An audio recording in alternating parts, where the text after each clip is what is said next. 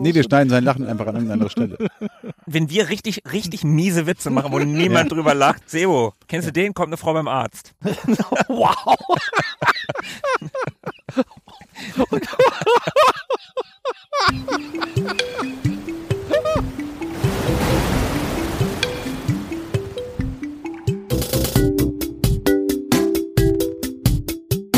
Ewig gestern. Podcast über Retro-Spiele und Popkultur, Vergangenes und aktuell gebliebenes. Die Retro Boys gehen mit euch der ganz großen Frage nach: War früher wirklich alles besser?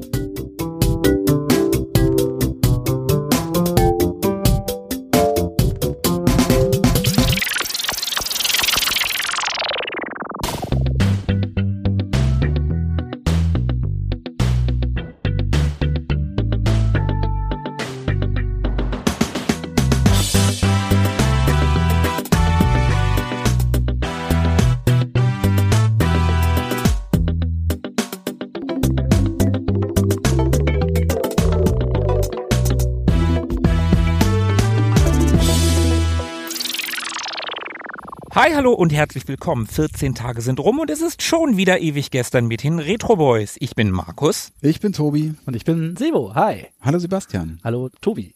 Hallo Sebastian. Hallo Markus.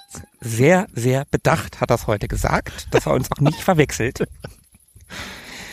Wir sind heute an ungewohnter Stelle, denn der Tobi hat uns gebeten, eine Sommerfolge mit ihm aufzunehmen. Und dazu hat er uns in seinen lauschigen Garten, in seinen Schrebergarten eingeladen. Und da sitzen wir jetzt in der Abenddämmerung. Es ist noch ganz schön. Es sollte heute eigentlich regnen. Scheinbar bleibt uns das verschont. Eine Grille zirpt hier fröhlich im Hintergrund.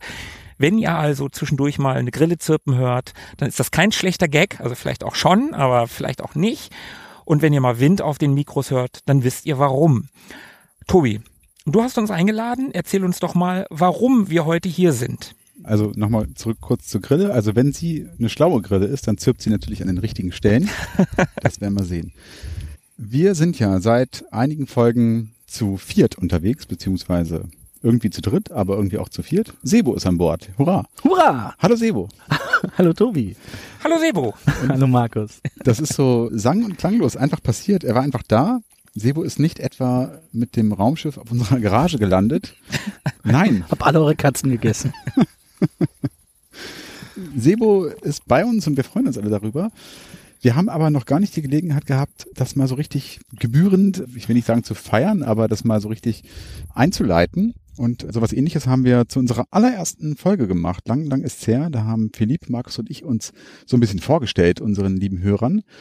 Und das Gleiche würden wir gerne auch mit Sebo nochmal tun. Wir haben also unseren Fragenkatalog von damals rausgekramt und würden Sebo heute mit einigen Fragen löchern.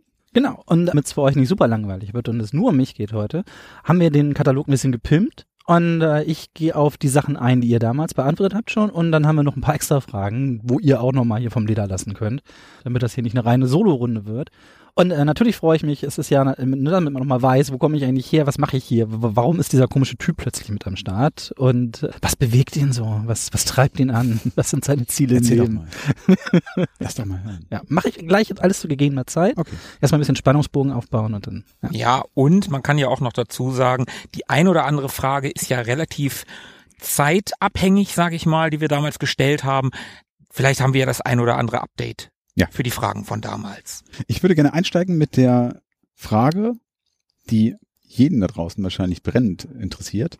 Woher kennen wir uns eigentlich, Markus? Da könntest du, glaube ich, mehr zu sagen. Ja, und zwar haben wir Sebo in unserer achten Folge, also da waren wir mit, noch mit einer Null vorweg, in unserer achten Folge kennengelernt und zwar auf dem Pixelpokal hier in Hannover.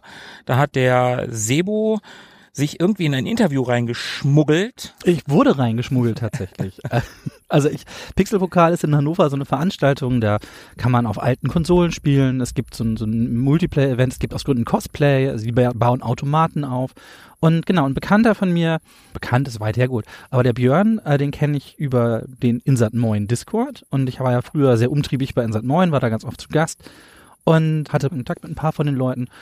Und ich hatte dann gesehen, dass dieser Pixelpokal stattfindet und Björn schrieb, ich bin auch da mit meinen Automaten. Die haben so eine äh, ich, Retro e.V. Dingsbums irgendwie Das sowas. sind die Retro-Nerds aus Münster. Danke genau, dir. da wollten wir mal hin. Schon sehr, sehr lange wollten wir da hin. Und dann kam Corona. Aber egal. Die waren mit ihren Automaten vor Ort und bin da so ein bisschen mit Björn rumgetingelt, weil ich, ich habe mich da auch gar nicht so alleine hingetraut. Ich bin, ich mache nicht so gern Dinge allein. Ich gehe auch ganz selten mal allein ins Kino oder sowas. Ich finde das immer awkward und war dann ganz froh, dass Björn am Start war und mit dem bin ich da zusammen hin. Und ich glaube, der hat euch getroffen und es hat da ein paar Leute erzählt, gesagt, ich wäre einer von den Insat 9 Machern und hat mich Ja, da so ja, angepriesen. Stimmt. Ähm, So wurdest du mir auch angepriesen, ehrlich gesagt. ja, voll die Lüge, ne? Und Und dann, naja, genau, eigentlich bin ich nur Gast. Also ich war quasi Vielleicht ist er Stammgast. jetzt auch hier wieder nur Gast, wenn er gar nicht richtig von Insat Moin. Nein. Ja, also ich war, war schon, kann schon sagen, fast Stammgast damals, also sehr, viel- sehr viel gemacht. Und so wurde ich euch dann vorgestellt. Ich glaube, äh, Markus, du warst mit Philippe da. ne? Genau, Wenn ich das richtig- genau. Und ihr habt interviewt. Und dann hat Björn ein Interview für mich klar gemacht.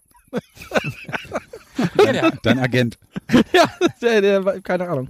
Und dann kam ich da an und war erstmal sehr verwirrt, dass Björn wieder Quatsch erzählt hat und musste erstmal aufklären, dass ich ja gar nicht der Macher bin, sondern dass ich halt bei Insat 9 öfter mal Gast bin. Die Aber Presse ist da, die Presse ist da. ja, eben. Sebo, verkauf dich gut. ja, und dann haben wir ein Interview geführt. Ne? Wenn ich Genau. das richtig im Kopf habe. Mit äh, Diktiergerät. Ja, das stimmt. Also nicht so ein klassischen Diktiergerät. Philippa hat so ein, bevor wir unser tolles Zoom hatten, so ein, so ein kleines Gerät dabei gehabt. Damit haben wir aufgenommen. Das war ganz nett. Und Sebo, du und ich, wir haben uns nach der Veranstaltung noch ganz gut draußen davor unterhalten. Ja, sehr lange. Philippe musste äh, einer alten spanischen Frau helfen, wenn ich mich richtig erinnere. Stimmt. Der war lange unterwegs. Ja, ja, der war, der wollte irgendwas holen und dann ist er aber sehr lange weg gewesen und dann haben wir da halt gequatscht. Ja, und so ging das alles los und plötzlich warst du in mehreren Folgen von uns zu Gast und plötzlich warst du unser Quizmaster und schwuppdiwupp warst du im Podcast. Okay, hätten wir das geklärt? Dann steige ich mal ein mit unserem Fragenkatalog von damals. Da haben wir uns die höchst brisante Frage überlegt und uns auch gegenseitig gestellt. Und die stelle ich jetzt auch dir, Sebo. Sebo, deine erste Videospielerfahrung. Schwierig. Ich sage ja immer Pong, also weil wir hatten eine Pong-Konsole zu Hause. Und das muss meine erste Erfahrung gewesen sein. Ich denke aber, ja, Pong oder halt irgendwas auf dem Atari. Ich kann aber nicht mehr genau sagen, was. Also ich gehe mal davon aus, dass Pong war das erste, an dem ich gesessen habe. Und dann hatten wir relativ flott den Atari ST.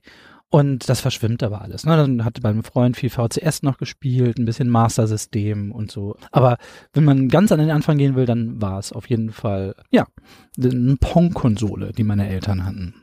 Was hat man den angeschafft? 84, 85, da war Mhm. ich vier, fünf Jahre alt. Also das ist so das, wo ich halt mit Laufen gelernt habe quasi. Das ist schon sehr früh und dann hast du ja im Prinzip, naja, so halb die zweite Frage auch schon vorweggenommen, nämlich was deine erste eigene Videospielkonsole oder dein erstes eigenes Videospielsystem gewesen ist.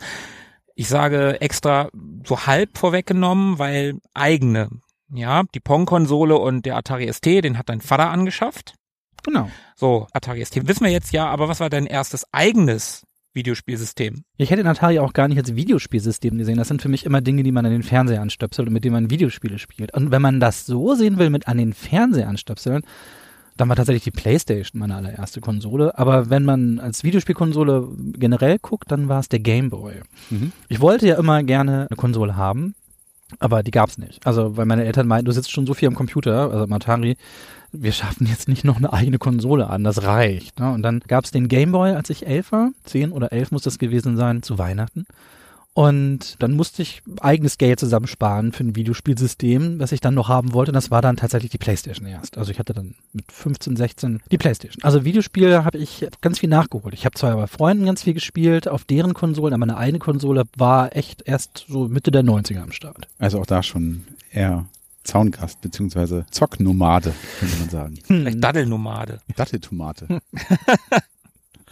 Ja, nee, also ich hatte natürlich auf dem NES schon gespielt. Ich hatte auf dem Master System schon gespielt, äh, Mega Drive und Super Nintendo, aber halt nie selbst besessen, sondern also bei mir kam das alles auch erst. Ich habe dann irgendwann alles per Emulator nachgeholt. So Ende der 90er, da hatte mein Vater auf Arbeit eine Glasfaserleitung und wir hatten so ein, so ein ZIP.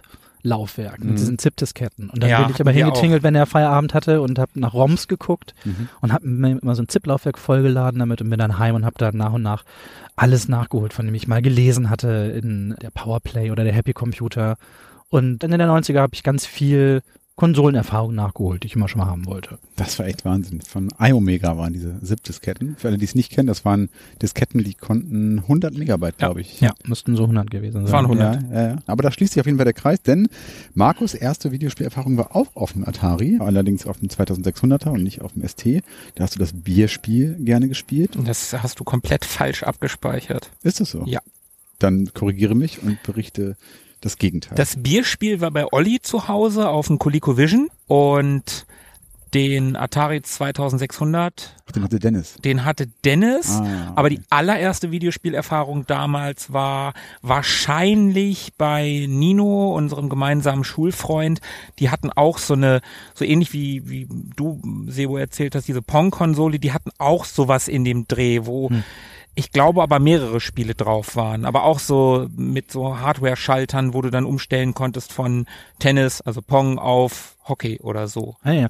Äh, das Bierspiel ist Tepper, oder? Genau. Ja, genau. Ah, okay. Wir nannten es damals das Bierspiel. Ist jetzt so ein bisschen wie bei Wilson und Hör mal, wer der hämmert gewesen. Ich habe so Informationen irgendwie alle komplett überkreuzt durcheinander gebracht und dann falsch wiedergegeben.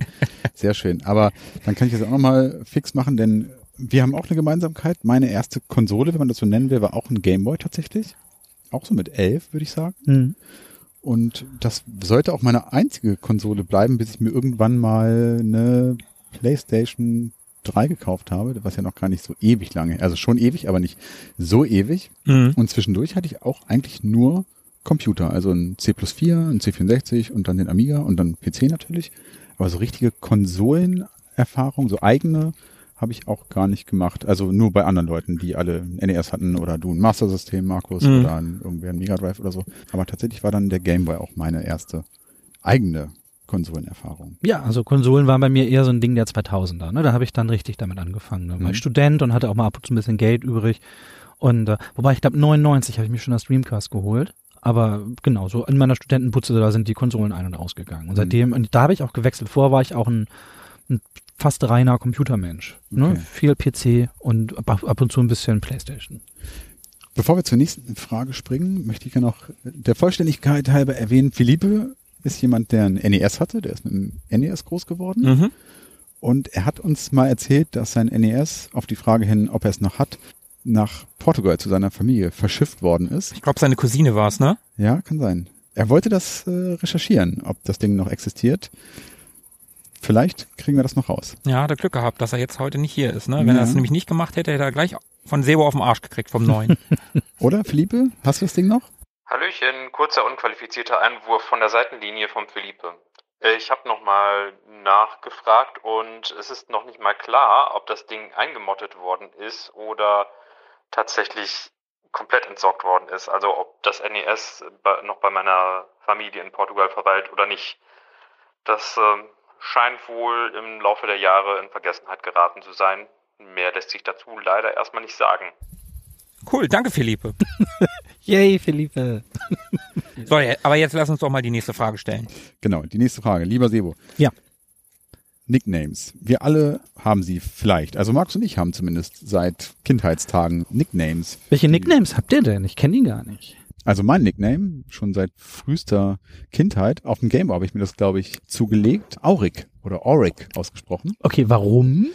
Auric ist der Vorname des James Bond Antagonisten Goldfinger aus dem gleichnamigen Film. Der heißt Auric Goldfinger Ja. und ich habe damals auf dem Gameboy viel Golf gespielt, also das ganz klassische Gameboy Golf und da musste man sich einen Namen geben und irgendwie, ja, bei Goldfinger spielen sie auch Golf und irgendwie fand ich das passend und cool und dann habe ich mich so genannt. Aber das ist dann dein Spiele-Nickname, aber nicht in echt kommt jetzt keiner und sagt, hey Auric, was geht? Äh, nein. Okay. Schwierig immer so ein bisschen mit Doppelungen. Also das Ding gibt's natürlich schon oft belegt, muss man irgendwas dranhängen so. Aber Auric übrigens ist die Eigenschaftsform von Gold. Also Gold auf Lateinisch Aurum und Auric wäre dann Goldig. genau. Ist ja goldig. der Goldige. Ja, das passt ja. Tobi ist ja auch ein ganz goldiger. Richtig. Markus, bist du auch goldig? Nee, ich bin nicht goldig, aber Tobi, was du gerade gesagt hast, dass Auric schon das ein oder andere Mal vergeben ist. Dieses Problem, was du da hast, kann ich nur müde lächeln. Also, Ja, das dachte ich mir. weil mein Name ist oder mein Nick ist im Prinzip fast immer vergeben. Ich nenne mich seit, ich weiß nicht genau, fünfte Klasse, seit so der, der OS-Zeit, ich weiß nicht genau, fünfte, sechste Klasse, wahrscheinlich eher fünfte, nenne ich mich Marvel. Und ich weiß warum. Und du weißt warum. Also glaube ich zumindest, wenn ich nicht wieder Angst habe. ich erzähl's lieber selber nochmal. Mach mal. Ich habe Marvel damals ausgewählt, weil ich auf dem Rückweg von der Orientierungsstufe, daher weiß ich noch ganz genau, dass es eine OS gewesen ist, da sind wir immer an einem Kiosk vorbeigegangen. Übrigens der gleiche Kiosk, Tobi, an dem wir beide neulich nachts noch ein Getränk geholt haben. Der Allround-Kiosk. Ja, der hieß damals sicherlich noch nicht Allround-Kiosk. Bevor ich es vergesse und weil es gerade so schön passt, du kannst gleich weiter erzählen, er hieß damals schon so, denn ich habe am Wochenende mit meinem Cousin Dennis gesprochen. Und mein Cousin Dennis hat in dieser Straße gewohnt. Und ich habe ihm erzählt, dass wir dort neulich ein Getränk zu uns genommen haben. Mhm. Ah, am Allround-Kiosk. Den kenne ich doch noch. Ich habe doch da mal gewohnt und da hat er als Kind gewohnt. Da habe ich mir mit meinem Kumpel so wie noch immer Zwiebelringe gekauft. Ach krass. Also ich ist damals schon Allround-Kiosk. Okay, dann nehme ich alles zurück und behaupte das Gegenteil. Natürlich damals am Allround-Kiosk, klar.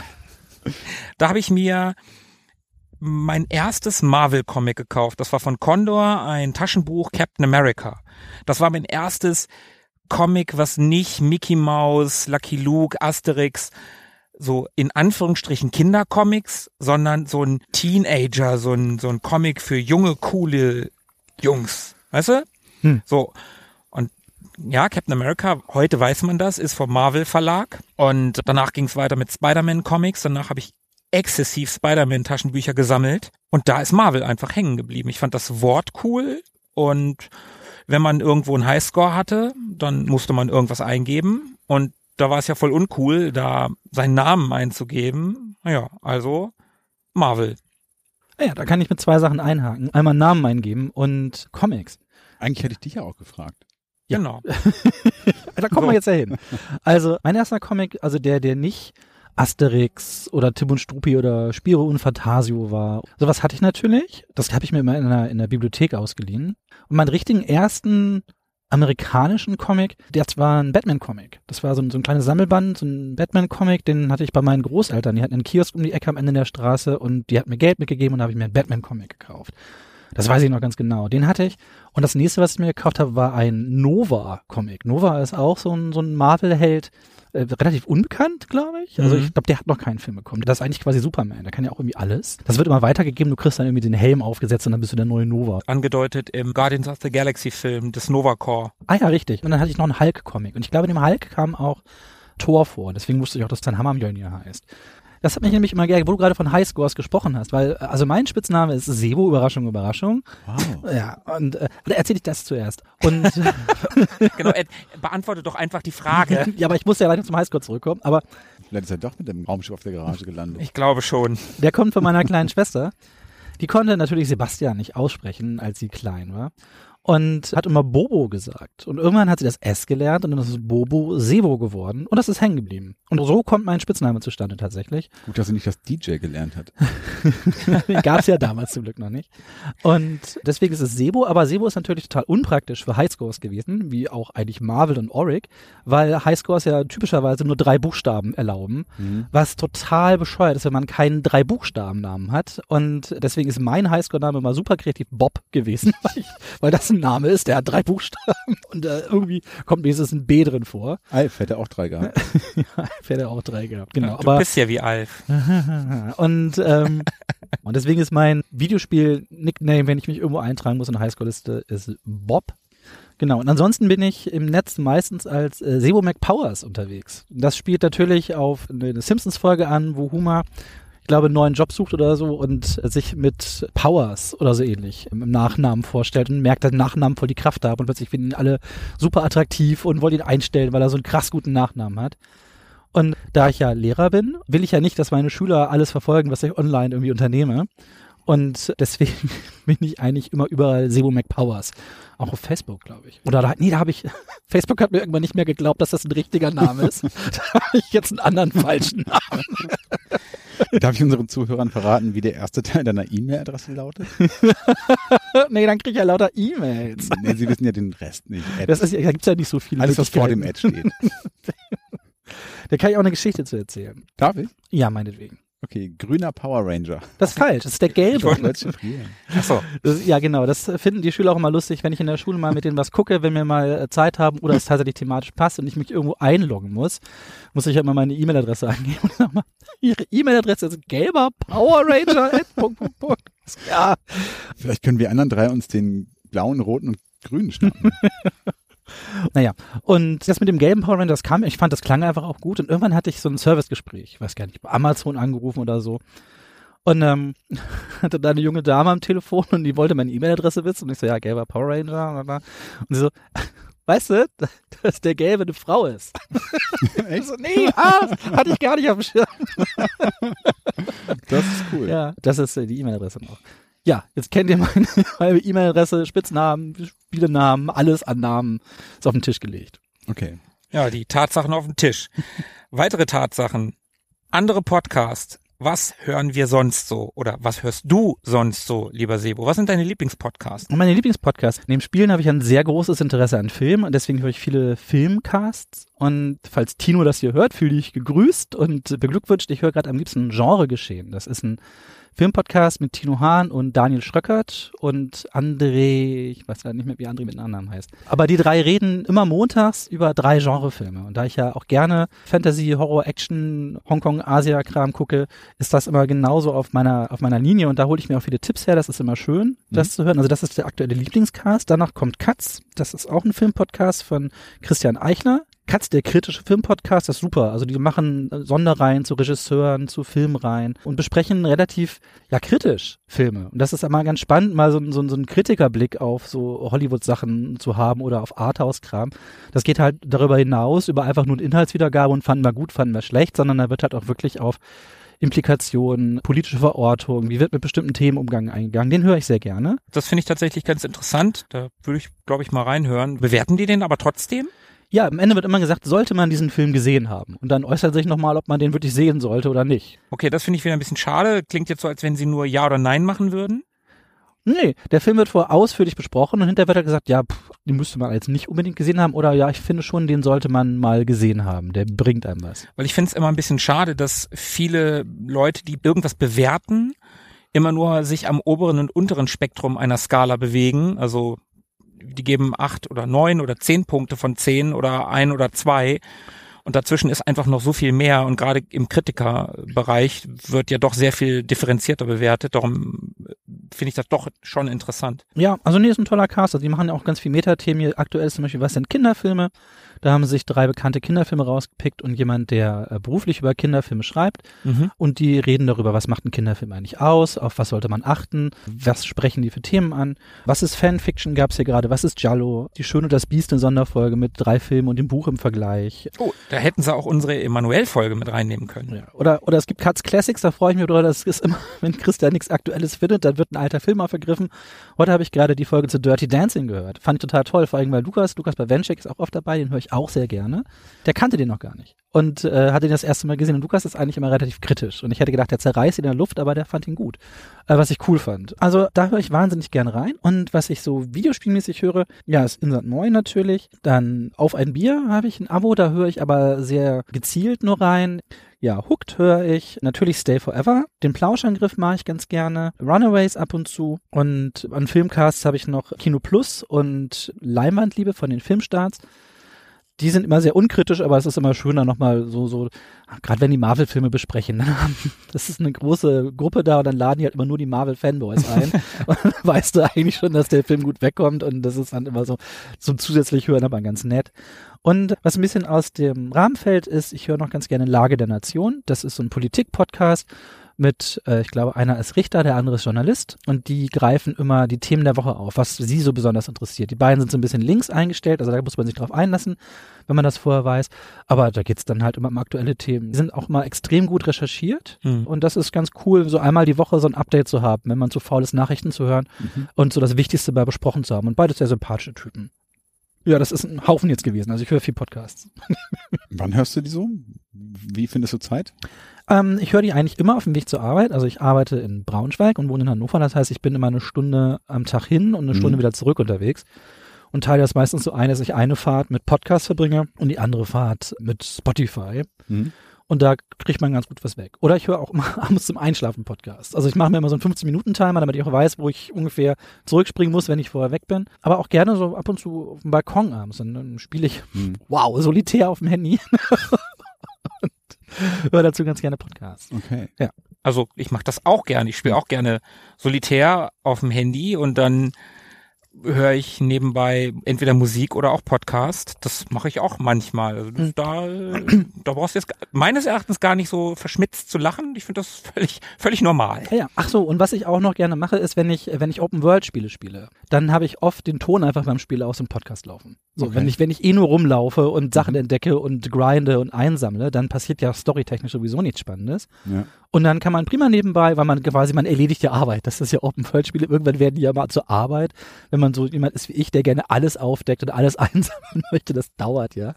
Und dann, weißt du, heute Abend mache ich eh nichts Wichtiges und dann habe ich halt nebenbei noch einen Podcast laufen. Okay, das klingt ganz cool. Ja, die Frage haben wir uns natürlich auch gestellt, schon damals in unserer ersten Folge. Ich weiß nicht, wie es bei dir ist, Markus, können wir gleich nochmal klären. Bei mir hat sich eigentlich nicht so wahnsinnig viel getan. Also ich bin auch quasi eingestiegen, Einstiegsdroge Stay Forever, so das war mein erster Podcast, den ich wirklich mal so in ganzen Folgen gehört habe. Mhm. Ja, war bei mir, glaube ich, auch mit der ersten. Glaube ich, bei ganz vielen so gewesen.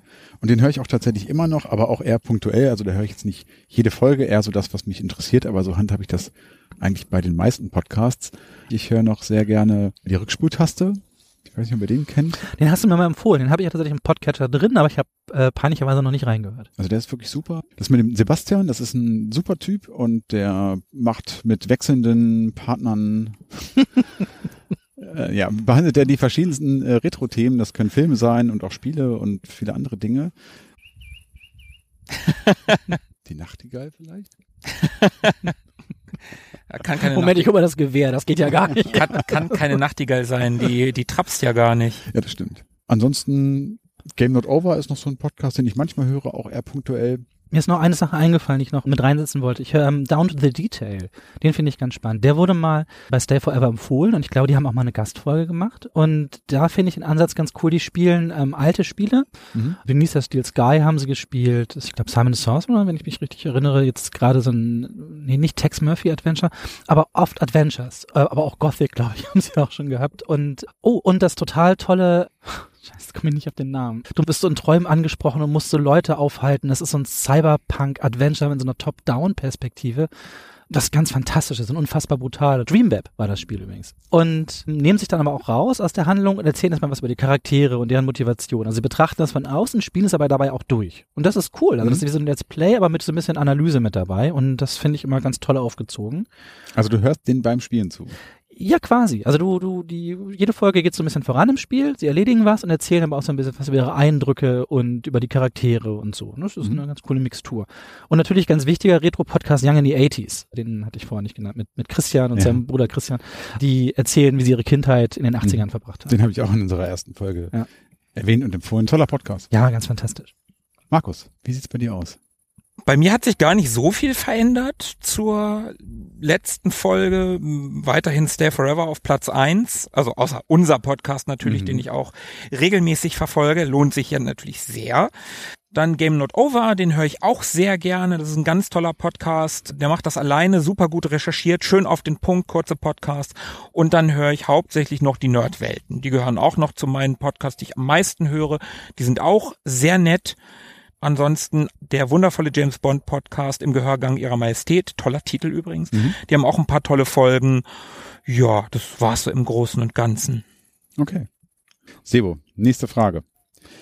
Was hast du denn zuletzt gespielt? Ich spiele aktuell Far Cry 6, äh, Final Fantasy 7 Remake, Stray, dieses Katzenspiel, das neue, und ähm, so ein bisschen Dragon's Crown Pro oder Super oder wie auch immer diese neue Edition heißt, weil man es immer so schön, das kann ich mal zehn Minuten dazwischen schieben, wenn die Kids sich Bett fertig machen und ich einfach nochmal kurz an die Konsole komme. genau, das sind die Sachen, die ich aktuell so nebeneinander laufen lasse. Ich bin noch ganz heiß auf das neue Spiel von den Until Dawn-Machern, The Quarry, weil ich Mhm. Until Dawn so gerne mochte.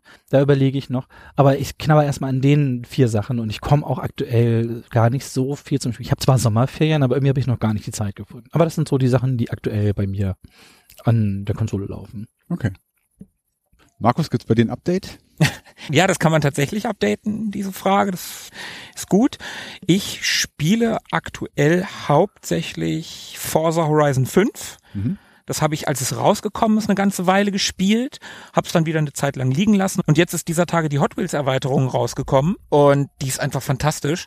Das ist einfach nur geil, wenn du eine, so eine extra Insel in diesem Bereich hast und da sind halt diese riesigen Hot Wheels Bögen, Strecken Mhm. mit Loopings und so Schubkatapulte Mhm. und so und du fährst ja auch am Anfang, ja klar, du hast ein normales Auto und kannst auch in die Innenansicht, aber man fährt ja auch irgendwie mit Hot Wheels. Also Mhm. ich fahre jetzt auch tatsächlich mit so einem Hot Wheel angehauchten Auto. Und als Nicht-Fan von Autorennspielen, ich bin überhaupt kein, kein Freund von Autorennspielen, aber ich liebe dieses Casualige von diesen Forza Horizon Spielen einfach so sehr. Mhm. Und das ist jetzt bei der Hot Wheels Erweiterung einfach nochmal auf die Spitze getrieben. Das ist ganz großartig. Und ansonsten habe ich zuletzt das neue Turtles-Spiel gespielt. Das haben wir auch jetzt in unserer letzten Podcast-Folge ordentlich vorgestellt. Haben wir zusammengespielt. Genau, wir haben das zusammen gespielt. Ich habe es auch noch ein bisschen alleine gespielt. Das ist sehr, sehr cool. Das macht sehr viel Spaß. Ich habe Final Vendetta natürlich auch. Das habe ich auch mit Sebo gespielt. Zuletzt. Genau, das war eigentlich so das, was ich gespielt habe. Und ich weiß nicht mehr, wann es gewesen ist. Ich habe das in irgendeiner unserer Folgen mal erwähnt, dass ich an Cyberpunk 2077 knabbere. Immer noch. Ich dachte, jetzt ist durch. Ja, aber ich knabber ja genau daran. Wenn man so ein langes Spiel so. beendet hat und sich dann an was Neues ranwagt, was spiele ich als nächstes? Und ich habe das immer noch und es ist so krass, dass ich das immer noch habe. Und ich habe ein paar Spiele angefangen, Judgment habe ich angefangen, das spiele ich immer mal wieder. Das ist auch super gut. Das ist, das ist super. Psychonauts 2 habe ich angefangen. Das ist ein fantastischer 3D-Plattformer. Super gutes Spiel. Aber nichts nach Cyberpunk kann mich so richtig fesseln. Und das finde ich total schade. Irgendwas hat Cyberpunk bei mir kaputt gemacht. Tobi, wie sieht's denn bei dir aus? Spielst du gerade irgendwas? Oh, nicht wirklich. Ich finde irgendwie nicht so richtig die Zeit. Die Kinder haben gerade Ferien und da geht's bei uns zu Hause erst ein bisschen später ins Bett und danach fehlt mir irgendwie so ein bisschen die, äh, die Muße oder der Elan, noch mich irgendwo ranzusetzen. Also ich habe tatsächlich mich ein bisschen inspirieren lassen von eurer Folge über Final Vendetta und die Turtles und habe ein bisschen Turtles in Time gespielt auf dem Super Nintendo. Oh, das ist ein fantastisches Spiel. Ich habe mir beide angeschaut. Ich habe mir Turtles in Time und auf dem Mega Drive Hyperstone Heist angeschaut. Habe mich dann aber für die Super Nintendo Variante entschieden. Finde es total cool. Ein sehr, sehr netter Brawler einfach. Und dann habe ich vor kurzem auf meinem Amiga Mini endlich mal wieder ein bisschen Traps and Treasures gespielt. Dieses sauschwere Ungetüm. Da spiele ich so ab und zu immer mal, wenn ich ein bisschen Zeit habe, weiter. Aber ansonsten war es das so momentan eigentlich, was so Spielen angeht. Kann mir mal einer meinen Malzbier aufmachen? Ja, das krieg ich hin. Dann kann ich in der Zeit ja schon mal die nächste Frage stellen, auf die Sebo sich schon mal vorbereiten kann. Sebo, ich mach's kurz. Team Nintendo oder Team Sega? Sega. Okay, nächste Frage. Finde ich super. Endlich mal einer. Endlich mal einer. Genau darum, Sebo, genau darum wollte ich eigentlich, dass du in diesem Podcast bist. Ich brauche mehr im blauen Team. Ist ja auch ein bisschen provokativ gefragt. Also früher hätte man sich da wahrscheinlich noch eher für ein Team entschieden. Ich glaube, heutzutage hat man die nötige Reife, um beide Lager schätzen zu können. Klar, ich liebe heute ja beides. Also Genau. ganz klar. Ja, natürlich. Aber ich wollte als Kind halt immer einen Mega Drive haben. So für Ja, Mega Drive genau. gab's halt äh, eSWAT und Thunder Force 3. S-Wart, wie ich es genannt habe. Und die äh, wollte ich als Kind immer spielen. Habe ich immer von geträumt. Deswegen war Mega Drive immer mein Traum. Und äh, natürlich die, die Shinobi-Spiele. Und ja, und dann hatte ich ja 99 mir das Dreamcast geholt und war hin und weg. Und ja, seitdem, also ich bin, bin immer, ich kriege immer ganz warme Gefühle, wenn es um Sega geht. Also, Geht mir genauso. Okay, cool. Ja. Dann sind wir jetzt ja endlich äh, ausgewogen unterwegs. Auf jeden Fall. Endlich. Ausgewogen. Sebo, die siebte Frage. Ja. Was sammeln wir? Ähm, ich sammle hauptsächlich Filme, also Blu-rays, DVDs, das halbe Wohnzimmer voll stehen mit den Dingern. Das hat ganz früh angefangen. 1999 kam ein Kumpel von mir an und sein Vater hatte in Berlin eine, eine Firma, die hat Lizenzen gekauft und hat hier DVDs veröffentlicht. Marva hießen die. Und der kam vorbei und hatte einen Wäschekorb voll mit DVDs mit. Und zwar ohne Hülle. Also wirklich einen Wäschekorb voll mit Discs. Und hatte einen Player mit eingepackt und hat mir das gezeigt. Und ich war Feuer und Flamme. Man konnte Filme auf Englisch gucken. Ich konnte zwischen deutscher und englischer Sprache, ich konnte Filme im Original schauen. Wie cool ist das denn? Und äh, ja, dann ging's los. Dann habe ich seit 99 mein Taschengeld oder meine Studentenverdienste hauptsächlich für Filme verbraten. Und hatte irgendwann eine relativ große Sammlung, um die 1000 Stück. Und dann bin ich Vater geworden. Und dann musste mein Arbeits-DVD-Zimmer dem Kinderzimmer weichen. Und dann habe ich schweren Herzens oh, 300, 400 Discs wieder verkauft. Und äh, ziemlich ähnlich zeitgleich kam aber die PlayStation 3 ins Haus. Wir sind umgezogen, weil Kind halt angekündigt war. Und äh, dann hatte ich angefangen, Blu-rays zu sammeln, weil die PlayStation 3 dann auch da war und äh, da konnte ja Blu-rays abspielen. Das ist ja noch besser gewesen als äh, DVDs. Und äh, bin inzwischen wieder auf einem ziemlich gleichen Stand mit den DVDs. Ja, und ansonsten sammle ich Artbooks. Ich finde Artbooks immer total toll. Ich fand das immer schon, das ist so hängen geblieben aus der Kindheit. Ich habe ja früher immer die Powerplay durchgeblättert und ich fand immer schon die Tipps und Trickseiten so toll, diese grünen, wo sie die ganzen Artworks drauf hatten von den japanischen Rollenspielen, fand die Zeichnung so toll. Und die hatten auch teilweise so eine unregelmäßige äh, Kategorie Pixelpracht oder so, wo sie besonders schöne Screenshots von Spielen mit drin hatten. Und ich habe das geliebt, mir das anzugucken und konnte da auch wirklich viel Zeit mit verbringen. Und das ist nie ganz weggegangen und deswegen habe ich Artbooks und da bin ich breit aufgestellt. Viel zu spielen, aber auch zu filmen. Ich habe einiges zu den Ghibli-Sachen rumstehen. Aber auch Künstler, die mir gefallen, aber eher so, so Comic-Künstler eigentlich. Mhm. Und ganze Zeit lang habe ich auch noch Comics gesammelt. Das ist aber ziemlich weg. Also ich habe ähm, eine Zeit lang ganz viel Geld für, für Comics ausgegeben. Das kann ganz schön teuer werden, gerade wenn man die mhm. schöne Auflage möchte. Also mit Hardcover und äh, vielleicht noch im Schuber und äh, mit Schutzumschlag und so. Mhm und war dann eine Zeit lang sehr umtriebig, das ist aber fast weg. Also ich habe einfach keine Zeit mehr. So, ne? Ich komme, ich habe irgendwann gemerkt, ich komme gar nicht mehr dazu, die Comics überhaupt zu lesen mhm. und habe dann aufgehört, Comics zu kaufen. Und äh, Filme ist auch, früher, weiß ich nicht, kamen in der Woche vier, fünf neue Filme dazu. Inzwischen ist das vielleicht im Monat mal zwei oder drei, so, weil ich halt auch, irgendwann baut man sich ja so einen Grundstock auf und hat erstmal so den Kanon, den man haben möchte. Und wenn dann mal was Cooles Neues rauskommt oder ich was entdecke, was ich noch nicht kannte, dann kommt das dazu. Und ich bin ja da breit aufgestellt. Ich bin ja so ein, so ein O-Ton-Mensch und ich gucke ja auch Koreanisch und Japanisch und Chinesisch und Spanisch und Französisch im Original. Natürlich mit Untertiteln, denn ich kann die Sprachen ja alle nicht. und importiere aber auch aus Korea, aus Japan, Amerika, England. Mir ist ja der deutsche Ton oft nicht so wichtig. So bei, bei Klassikern ist es schon schön, gerade Sachen, die ich aus der Kindheit kenne, die gucke ich dann auch gerne mal auf Deutsch, aber mhm. alles andere gucke ich im Original. Und dann muss die Disney nicht aus Deutschland stammen. Ich denke mir jetzt immer nur, oh, schade, meine Tochter, die große, die wird jetzt zwölf bald und irgendwann ist die auch so weit und kann meine Filme gucken. Das wird ja schwierig, wenn ich keine deutsche Tonspur mit drauf habe. Das ist immer das Einzige, wo ich denke, ah, vielleicht ja, brauchst du eine deutsche Fassung. Genau. Aber das sind so die Dinge, die ich hauptsächlich sammle. Ja, ich gucke immer ganz neidisch auf deine Büchersammlung. Du hast ja auch ein paar von diesen Bitmap-Books. Ich glaube, ich habe fast alle. Ich glaube, ich mhm. habe nicht das Mac Buch und mhm. ähm, zum irgend so Sinclair Buch gab's glaube ich, das habe ich auch nicht. Mhm. Ja, so Videospielbücher finde ich ganz toll. Ich lese mich ja gerne schlau. Ich habe immer gerne Literatur für sowas da. Und das gibt's ja auch, gerade die Bitmap-Books sind ja auch zum Teil eine Mischung aus Artbooks und Info.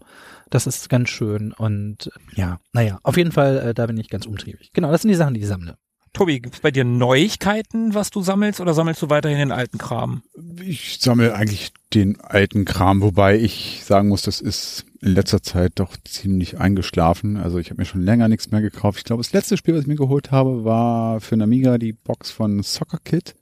Das war so Anfang mhm. des Jahres, also schon ein paar Monate her. Oh ja. Bin ich gerade nicht so hinterher. Das ist bei mir immer so in Schüben und Phasen. Da bin ich dann sehr, sehr umtriebig unterwegs auf Ebay und so. Aber im Moment ja, bin ich ein bisschen, ein bisschen raus. Mhm, ja, geht mir genauso. Ich bin auch so ein bisschen raus, was das Spielesammeln anbelangt. Ich habe mich jetzt sehr auf Filme wieder eingeschossen. Also mhm. seitdem ich einen neuen Fernseher im Wohnzimmer habe und jetzt auch einen 4K Blu-ray-Player habe, sammle ich 4K-Filme. Und da habe ich ganz klar für mich gesagt, ich kaufe mir nur noch irgendwelche tollen Special Editions. Mhm irgendwelche Steelbooks oder Mediabooks und normale Editionen wirklich nur, wenn es gar nichts anderes gibt. Oder wenn ich das Ding vorher nur auf DVD hatte und so weit updaten, also eine, eine Generation überspringen, dann auch. Aber ansonsten nur irgendwelche schönen Editionen. Okay. Genau, jetzt haben wir den alten Fragenkatalog abgearbeitet und bevor wir uns der, der letzten Frage stellen, habe ich noch eingegeben, wäre doch nett, wenn man uns ein bisschen besser kennenlernt und ein bisschen was über uns erfährt und war so ein bisschen so allgemeinere Fragen. Ihr kennt das doch, diese Freundebücher, die man mitkriegt und dann muss man eintragen. Ich bin ganz gespannt. Essen, Lieblingsfarbe und sowas. Und ich habe mir gedacht, vielleicht interessiert euch unser Lieblingsessen, unsere Lieblingsfarbe gar nicht so doll, aber vielleicht was gehen wir mehr nee, ein bisschen... Moment, Moment, Was ist denn deine Lieblingsfarbe? Mich würde das interessieren. Oh, äh, lila. Ist das so? Ja. Denkst du dir das gerade aus? Nein. Abgefahren. das wusste ich nicht. Tobi, was ist denn deine Lieblingsfarbe? Ich würde sagen blau. Wow! Oh, oh, oh, alter Schwede. Du bist ja, du bist ja kreativ und crazy drauf. Holla, die. Waldfee. ist halt so, ne? In Lieblingsfarbe sucht man sich ja. Kleiderschrank wirst du ausschließlich grau und blau in den verschiedensten Abstufungen finden, mit so ein paar Pastellklamotten dazwischen. Aber ich finde grau und blau sind schon, sind schon super Farben. Mhm. Grau überhaupt eine Ich mag aber auch so Pastellsachen, ne? Also so Mint finde ich geil. Aber so jetzt die eine Lieblingsfarbe, ne, habe ich nicht. Ja, Markus, bei dir? Also wenn es jetzt nicht um Klamotten geht, sondern Farbe allgemein, würde ich Petrol nehmen. Hm, auch interessant. Uh, Petrol. Na gut, dann wäre diese Frage auch beantwortet. Gott sei Dank, mein Was hast du Seelen. noch so? ähm, genau, ich dachte vielleicht ganz kurz eine Alter. Äh, ich weiß Da gar gibt's nicht. bei mir ein Update. also vor Bei mir nicht. Nee, nee, nee. Oh, ich nicht. Du wirst älter, ich nicht. Ich werde nur cooler. Folge 1 war ich 40. Jetzt bin ich 43. Ich bin jetzt 42, ich bin also die Antwort auf alles. Rede ich mir das schön. Und äh, habe hab mich jetzt auch damit angefreundet, dass ich jetzt über 40 bin. Hat ein paar Jahre gedauert, zwei jetzt. Und inzwischen bin ich aber cool damit und denke mir, ach, das ist, früher fand ich 30 war das coolste Alter, 40 ist auch voll okay.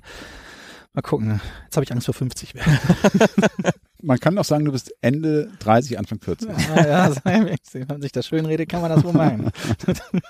Ja, aber in dem Alter muss man sich das schön reden. Richtig.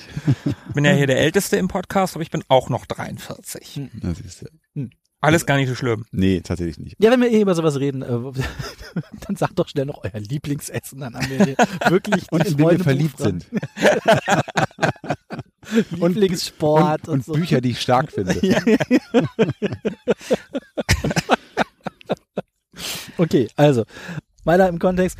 Dann hatte ich gedacht, wäre doch cool, wenn wir mal unsere Lieblinge nennen. Und ich hatte hier so die allgemeinen Lieblingsdinge. Ich hatte hier Film, Buch, Comic, Musik, Genre, Konsole, Spiele genannt. Vielleicht probieren wir mal, das so ein bisschen durchzurattern. Und frech wie ich bin, springe ich einfach rein und starte mit äh, Lieblingsfilme. Und bei mir ist das Conan der Barbar.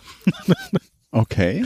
Darf man nur einen sagen? Du darfst doch mehrere sagen. Aber das ist immer so der, der bei mir, der passt immer, den kann ich, Mhm. also es gibt eine ganze Menge Filme, die ich sehr, sehr gut Wollen wir finde. jeder eine Top 3 machen? Hm, können wir. Ganz spontan? Okay, also es ist äh, Conan der Barbar, wer sich jetzt fragt, warum, hä, Conan der Barbar. Ich finde, er ist ein tolles Gesamtpaket. Ich Mhm. finde, die Musik erstmal ist fantastisch. Der Ja. hat tolle Bilder. Conan, und ich kaufe Conan ab, dass er in diesem Universum spielt. So, Mhm. das ist eine Rolle, wo Arnie wirklich wie Faust aufs Auge reinpasst. Der wirkt nie deplatziert. Er ist wirklich Conan.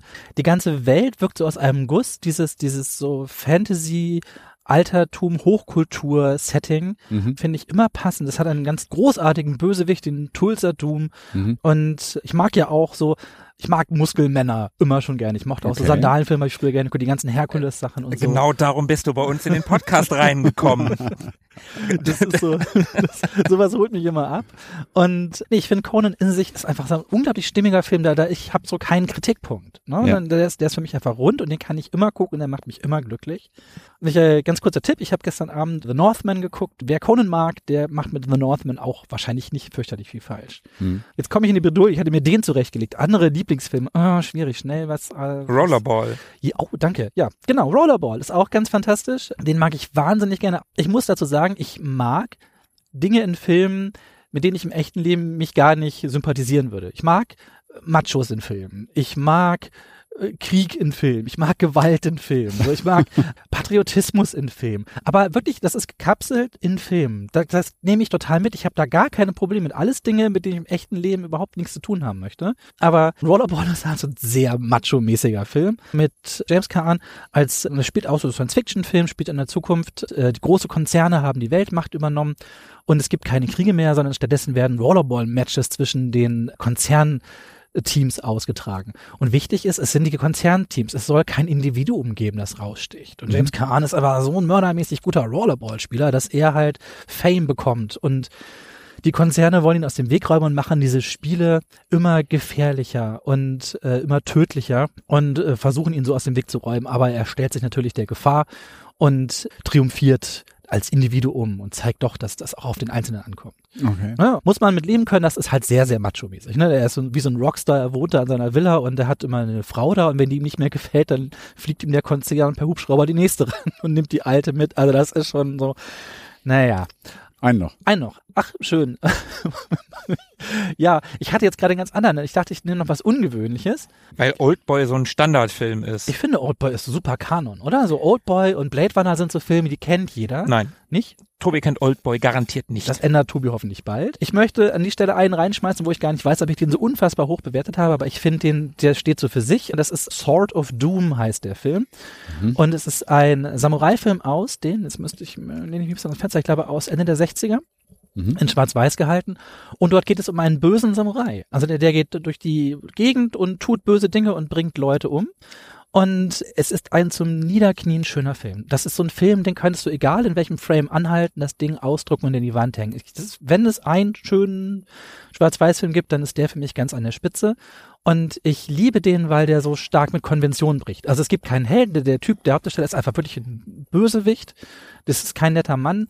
Und der Film endet unfassbar abrupt, mitten, ah, wenn ich das jetzt sehe, ist auch egal, aber der endet mitten in einer Action-Szene. Er ist in so einem, in einem Bordell und kämpft da gegen Leute und ich glaube, mitten im Schlag ist der Film einfach vorbei. So und lässt sich damit alleine. Und ich habe das damals, ich habe den mit einem Bekannten, einem Kumpel geguckt, hier Grüße an Franz. Und Franz hat sich unfassbar über dieses Ende aufgeregt. Wie kann man das denn machen? Das ist doch kein richtiges Ende. Das ist mitten im Film. Und ich saß, dachte, wie cool ist das denn? Wie viel Mut muss man haben zu sagen, so, jetzt ist meine Geschichte erzählt, das reicht. Mehr wollte ich euch nicht zeigen. Und ähm, ja, da so als Geheimtipp würde ich den halt noch mit dran setzen. Vielleicht war der RIP auch nicht mehr in Ordnung. Nee, das ist, ich habe den auf äh, DVD von, von REM gehabt und inzwischen gab es ein Update auf die Blu-ray, die ich auch zu Hause Ist stehe. ja fast wie bei Emanuel. Der endet auch sehr abrupt. ja. Ja.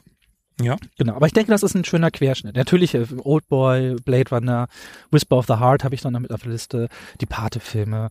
Ach, da gibt es eine ganze Menge Sachen, für die ich sehr brenne, aber das sind so drei Sachen, die ich gerne herausstelle. Okay. Dann äh, gebe ich doch mal die Fackel weiter an Tobi. Ja, es gibt so viele gute Filme und jetzt habe ich gerade so ambitioniert gesagt, komm, schön aus der Hüfte, drei Ja, Stück, zack, zack, ganz spontan. Ja, super schwierig, weil ich jetzt ganz, ganz viele Filme vergessen werde, aber ich würde auf jeden Fall zurück in die Zukunft reinnehmen. Also da würde ich jetzt auch so die, das Gesamtpaket sagen und jetzt gar nicht den einen Film. Also die sind alle super. Ich habe die letztens alle mit meiner Tochter nochmal geguckt. Die kannte die natürlich noch nicht und die, weil die wollte erst gar nicht. Ja, Papa, äh, weiß ich nicht, äh, langweilig, äh, muss das sein? Und dann haben wir nur einen halben ersten Film geguckt und Tag kam dann, können wir den weiter gucken? Und dann Ja. haben wir die ganze Trilogie geschaut und ich hatte den dritten immer als super schlecht in Erinnerung und ich fand ihn total unterhaltsam jetzt. Ja, Die sind auch alle unterhaltsam. Also wenn es, Entschuldigung, aber wenn es Unterhaltungsfilme gibt, die an der Perfektion kratzen und die Zurück in die Zukunft Filme gehören nicht zu meinen absoluten Lieblingsfilmen, aber wenn es um objektive Unterhaltungsfilme Perfektion geht, dann gehört Zurück in die Zukunft einfach total in die Peak. Das ist so super unterhaltsam, egal wie alt. Also wenn du nicht komplett auf, ich guck nur super harten, realistischen Brutal-Kram bist, dann, dann, dann unterhält Zurück in die Zukunft einfach jeden. Ja. Das, sorry, also das ist, ähm, nee. Ja, definitiv. Also darum, darum mag ich den auch total gerne. Also ich lasse mich einfach gerne unterhalten. Ich bin kein großer Filmkenner und Connoisseur und kenne mich da jetzt auch nicht so wahnsinnig gut aus. Ich glaube, ich habe viele Filme gesehen, jetzt im Vergleich zur Masse. Da, wenn ich da jetzt euch gegenüber sitze, äh, kriegt das nochmal eine andere Färbung. Aber ich glaube, ich kenne relativ viele Filme. Ich habe auch viele Filme geguckt. Ich habe auch als Kind viele Filme gesehen. Und ich schaue einfach gerne Filme, die mich unterhalten und den ich äh, am Ende ausschalte mit einem guten Gefühl. Ich stehe gar nicht so auf diesen ganzen Überkreuz und tausend Handlungsebenen und möglichst krass und was du gerade so beschrieben hast, kann ich mir auch angucken. Ich habe natürlich auch irgendwie damals Pulp Fiction geguckt und diesen ganzen Kram fand ich auch irgendwie gut. Reservoir Dogs und sowas, alles, alles gute Filme, aber das ist nichts, was ich mir jetzt irgendwie zur Unterhaltung angucke. Ja, ich mag sehr düster und deprimierend. Ja, siehst du, das mag ich überhaupt nicht. Ich mag Filme, die bunt und quietschig und popcornig sind. Und da zähle ich auf jeden Fall zurück in die Zukunft dazu. Und boah, aus der Hüfte. Wirklich schwierig. Los, sag Indiana Jones, damit er mir gesagt hat. Den lasse ich Markus. Sicherlich wäre da auch ein Bond-Film noch dabei. Ich möchte jetzt gar nicht das Fass aufmachen, welchen Bond-Film ich am besten finde, aber da wäre auf jeden Fall einer dabei. Vielleicht wäre es in tödlicher Mission. Vielleicht wäre es auch Goldfinger, vielleicht wäre es auch Feuerball. Man weiß es nicht. Feuerball natürlich. Werden wir vielleicht an anderer Stelle nochmal klären. Oh ja. Und als drittes, puh, es gibt ja auch noch Star Wars zum Beispiel, ne? Hm. Habe ich gehört, soll es geben. Ja, ja. Mir fällt jetzt so spontan, also ja, es gibt auch noch so Terminator zum Beispiel. Terminator 2 ist auch so ein Ding. Auch so ein mega Überunterhaltungsblockbuster, den ich auch wirklich sehr, sehr gut finde. Aber ich möchte Star Wars an der Stelle eigentlich nicht rauslassen. Also von daher würde ich noch Episode 6, glaube ich, mit reinnehmen. Ich weiß, Episode 2 beziehungsweise Episode 5 ist bisschen anspruchsvoller, bisschen, bisschen tiefschürfender.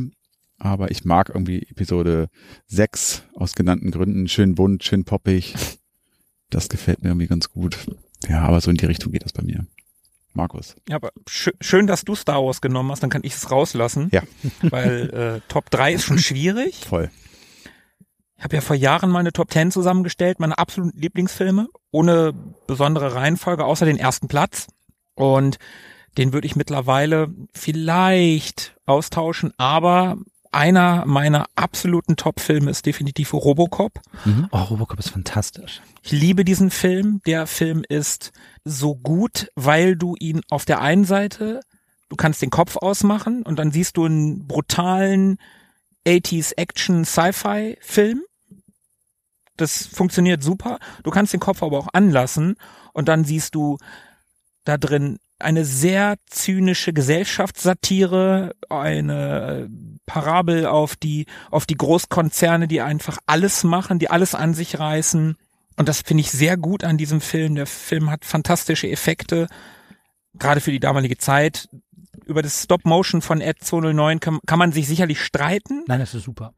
Wenn du den jüngeren Leuten zeigst, werden sie dir sicherlich was anderes sagen, aber ich find's auch gut, aber darüber könnte man sich streiten, aber der Suit und wie der ganze, wie der ganze Film Mhm. funktioniert, ist einfach für mich fantastisch.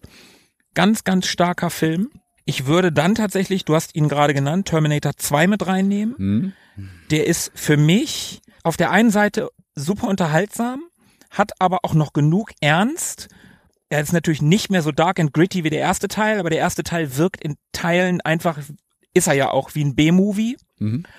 was mich manchmal einfach stört an einigen Stellen. Ich finde den ersten fantastisch. Der zweite bringt alles auf die Spitze, dreht den Anschlag auf elf und, und haut einfach ein, ein Actionfeuerwerk raus.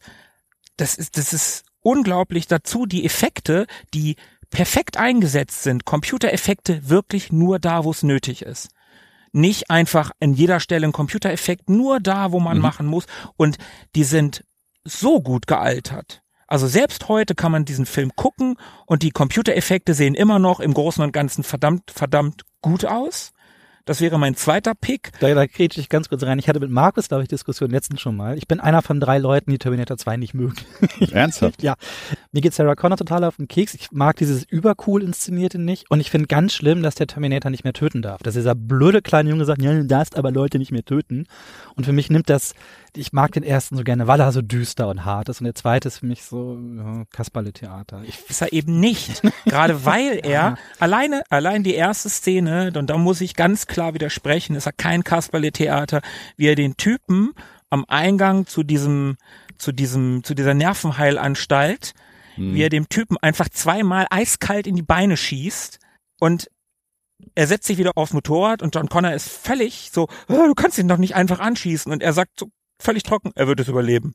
Und allein das zeigt, dass dieser Film überhaupt kein Kasperle-Theater ist und wie krass brutal der T1000 tötet, ja. wie eiskalt der T1000 tötet. Und wenn ich aus heutiger Sicht, und ich würde das, ist natürlich nicht reproduzierbar, aber wenn du dir den Film anguckst, wie der inszeniert ist am Anfang, wie der T1000 und Arnis Terminator, wie die da reingebaut werden in den Film. Du weißt am Anfang gar nicht, wer ist denn jetzt der Böse und wer der Gute. Wenn du es nicht weißt, weißt du, wenn du, wenn du den, den Hintergrund nicht hast. Und ich würde diesen Film so gerne mal mit dem Unwissen sehen. Ich habe nur den ersten gesehen und gucke dann Terminator 2 und auf einmal ist er vor Sarah Connor und sagt, wenn du leben willst, komm mit mir. Boah, was muss das für ein geiler Moment damals gewesen sein. Oh, ja, naja. Nein, äh, nein, nein, nein, nein, äh, Quatsch, man weiß ja vorher schon, man weiß ja vorher schon, dass er der Gute ist. Ab dem Moment, wo er auf dem Gang sagt, runter, Junge. Ja, Ab dem gesagt, Moment ich, weiß ich man stehe ja mit meiner Meinung auch, glaube ich, sehr allein auf weiter Flur. Also Es ich gibt kenn, viele ich kenne, Leute- glaube ich, niemanden, der Terminator 2 nicht macht. Doch, äh, Tim, mein bester Freund. Dann hat er auch der, keine der Ahnung. Mir, ja, wir haben den sogar im Kino gesehen mal und selbst das hat nichts daran geändert. Fantastischer Film. Und als dritten Pick würde ich wahrscheinlich Indiana Jones and the Last Crusade nehmen Hm. Mit Sean Connery, weil die beiden einfach so ein tolles Vater-Sohn-Gespann da, darstellen. Die haben so eine tolle Dynamik miteinander. Ich bin eh ein ganz, ganz großer Fan von Buddy-Movies. Ich liebe Buddy-Movies. Das ist einer der Dinge, mit denen du mich kriegst.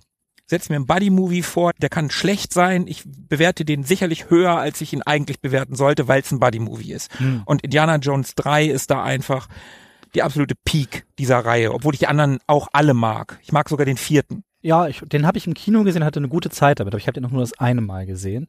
Bei mir ist bei Buddy-Komödie oder Komödie in Anführungszeichen, aber da sind die, die Diesel Weapon-Filme bei mir ganz weit oben. Ich, Mhm. das ist für mich mein Lieblings-Buddy-Cop. Ja, ja, mit, mit, mit einigem Abstand, natürlich. Ja. Okay, das waren die Filme. Dann habe ich als nächstes hier stehen, da machen wir nur eins. Weil, sonst- also, euer Lieblingsbuch. Auch hier würde ich sagen, starte ich einfach, dann habt ihr kurz Bedenkzeit. Ein Lieblingsbuch finden ist natürlich ein bisschen schwer, aber was ich denke, was ich immer empfehle und was für mich, was ich echt krass gut fand, ist So finster die Nacht, heißt es. Oh ja, habe ich auch gelesen. Mhm. Unglaublich gutes Buch. Gibt es auch zwei Verfilmungen zu, eine amerikanische und eine schwedische, glaube ich, Mhm. schwedische Verfilmung.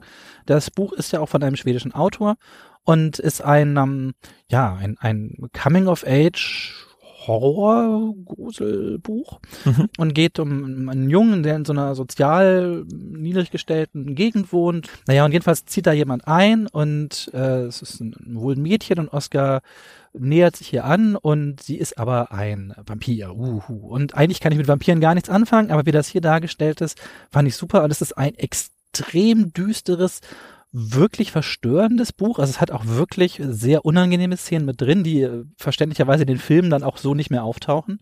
Und hat aber eine, eine krasse Atmosphäre und es ist, die Charaktere sind so toll und ja, also das ist so, glaube ich, mein Lieblingsbuch. Das ist ein echt guter Pick, finde ich. Finde ich total gut. Ich habe das ja, wie gesagt, auch gelesen. Ich finde auch beide Verfilmungen gut. Hm, sind sie auch. Ich finde die US-Verfilmung unnötig, weil sie, also es ist ein super Film. Ich finde auch die US-Verfilmung super gut, aber sie ist unnötig, weil der schwedische Film halt auch schon sehr, sehr gut ist. Wenn man sich erst den amerikanischen anguckt und dann den schwedischen, dann würde man wahrscheinlich sagen, der schwedische ist unnötig. Ja, die sind sich ja sehr ähnlich. Genau, die sind sich sehr ähnlich.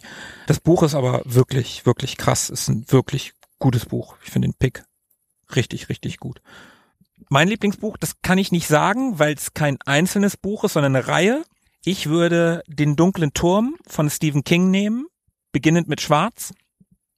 Das ist für mich das Beste an Unterhaltungsliteratur, was ich je gelesen habe. Kennt ihr das? Nee. Ich kenne nur die Verfilmung. Die ist, also die meisten hassen den Film.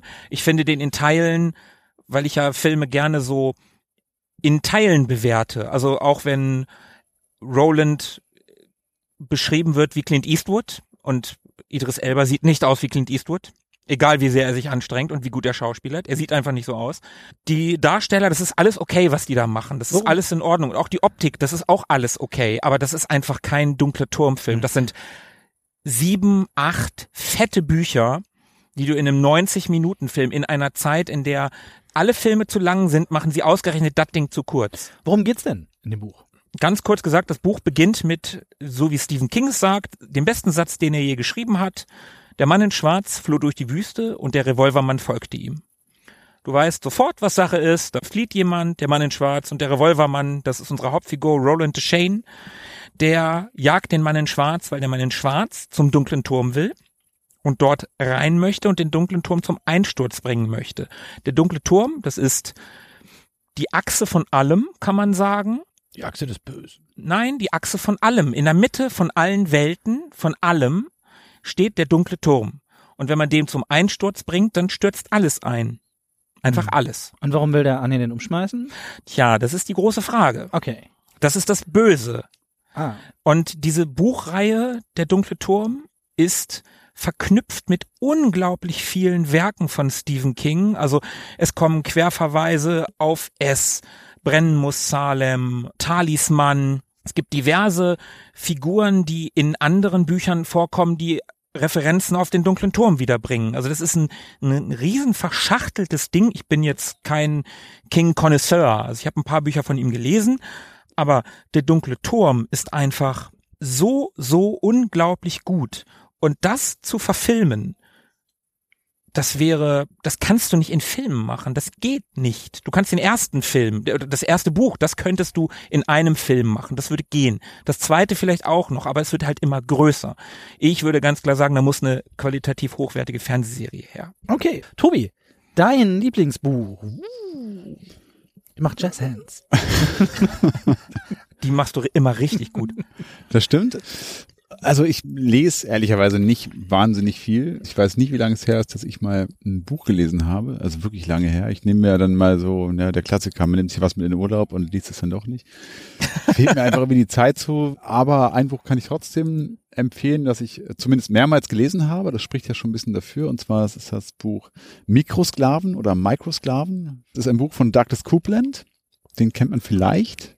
Der hat das Buch Generation X auch geschrieben. Mhm. Zumindest Mikrosklaven oder Microsklaven ist ein Roman aus den frühen 90ern, würde ich sagen. Und da geht es um äh, Microsoft-Mitarbeiter. Also eine junge Gruppe von Programmierern, die da auf dem Microsoft Campus in Redmond arbeiten und ja, ihr da ihrem, ihrem Programmiererdasein äh, nachgehen. Und das tun sie sehr, sehr leidenschaftlich und es gibt für sie eigentlich nichts anderes außer diese Welt. Und die Firma Microsoft bestimmt im Prinzip ihr Leben. Bill Gates ist sowas wie ein, wie ein Gott oder zumindest jemand, zu dem sie sehr heraufsehen. Und diese Gruppe von Entwicklern oder Programmierern, die merkt dann so nach und nach, dass es auch tatsächlich noch ein anderes Leben neben diesem ganzen Microsoft-Geschehen gibt und so ein bisschen Coming-of-Age-mäßig, die lernen sich dann kennen, kommen sich näher und am Ende gründen sie eine eigene Firma und äh, verlassen Microsoft. Und das Coole an dem Buch ist die Art und Weise, wie es geschrieben ist, also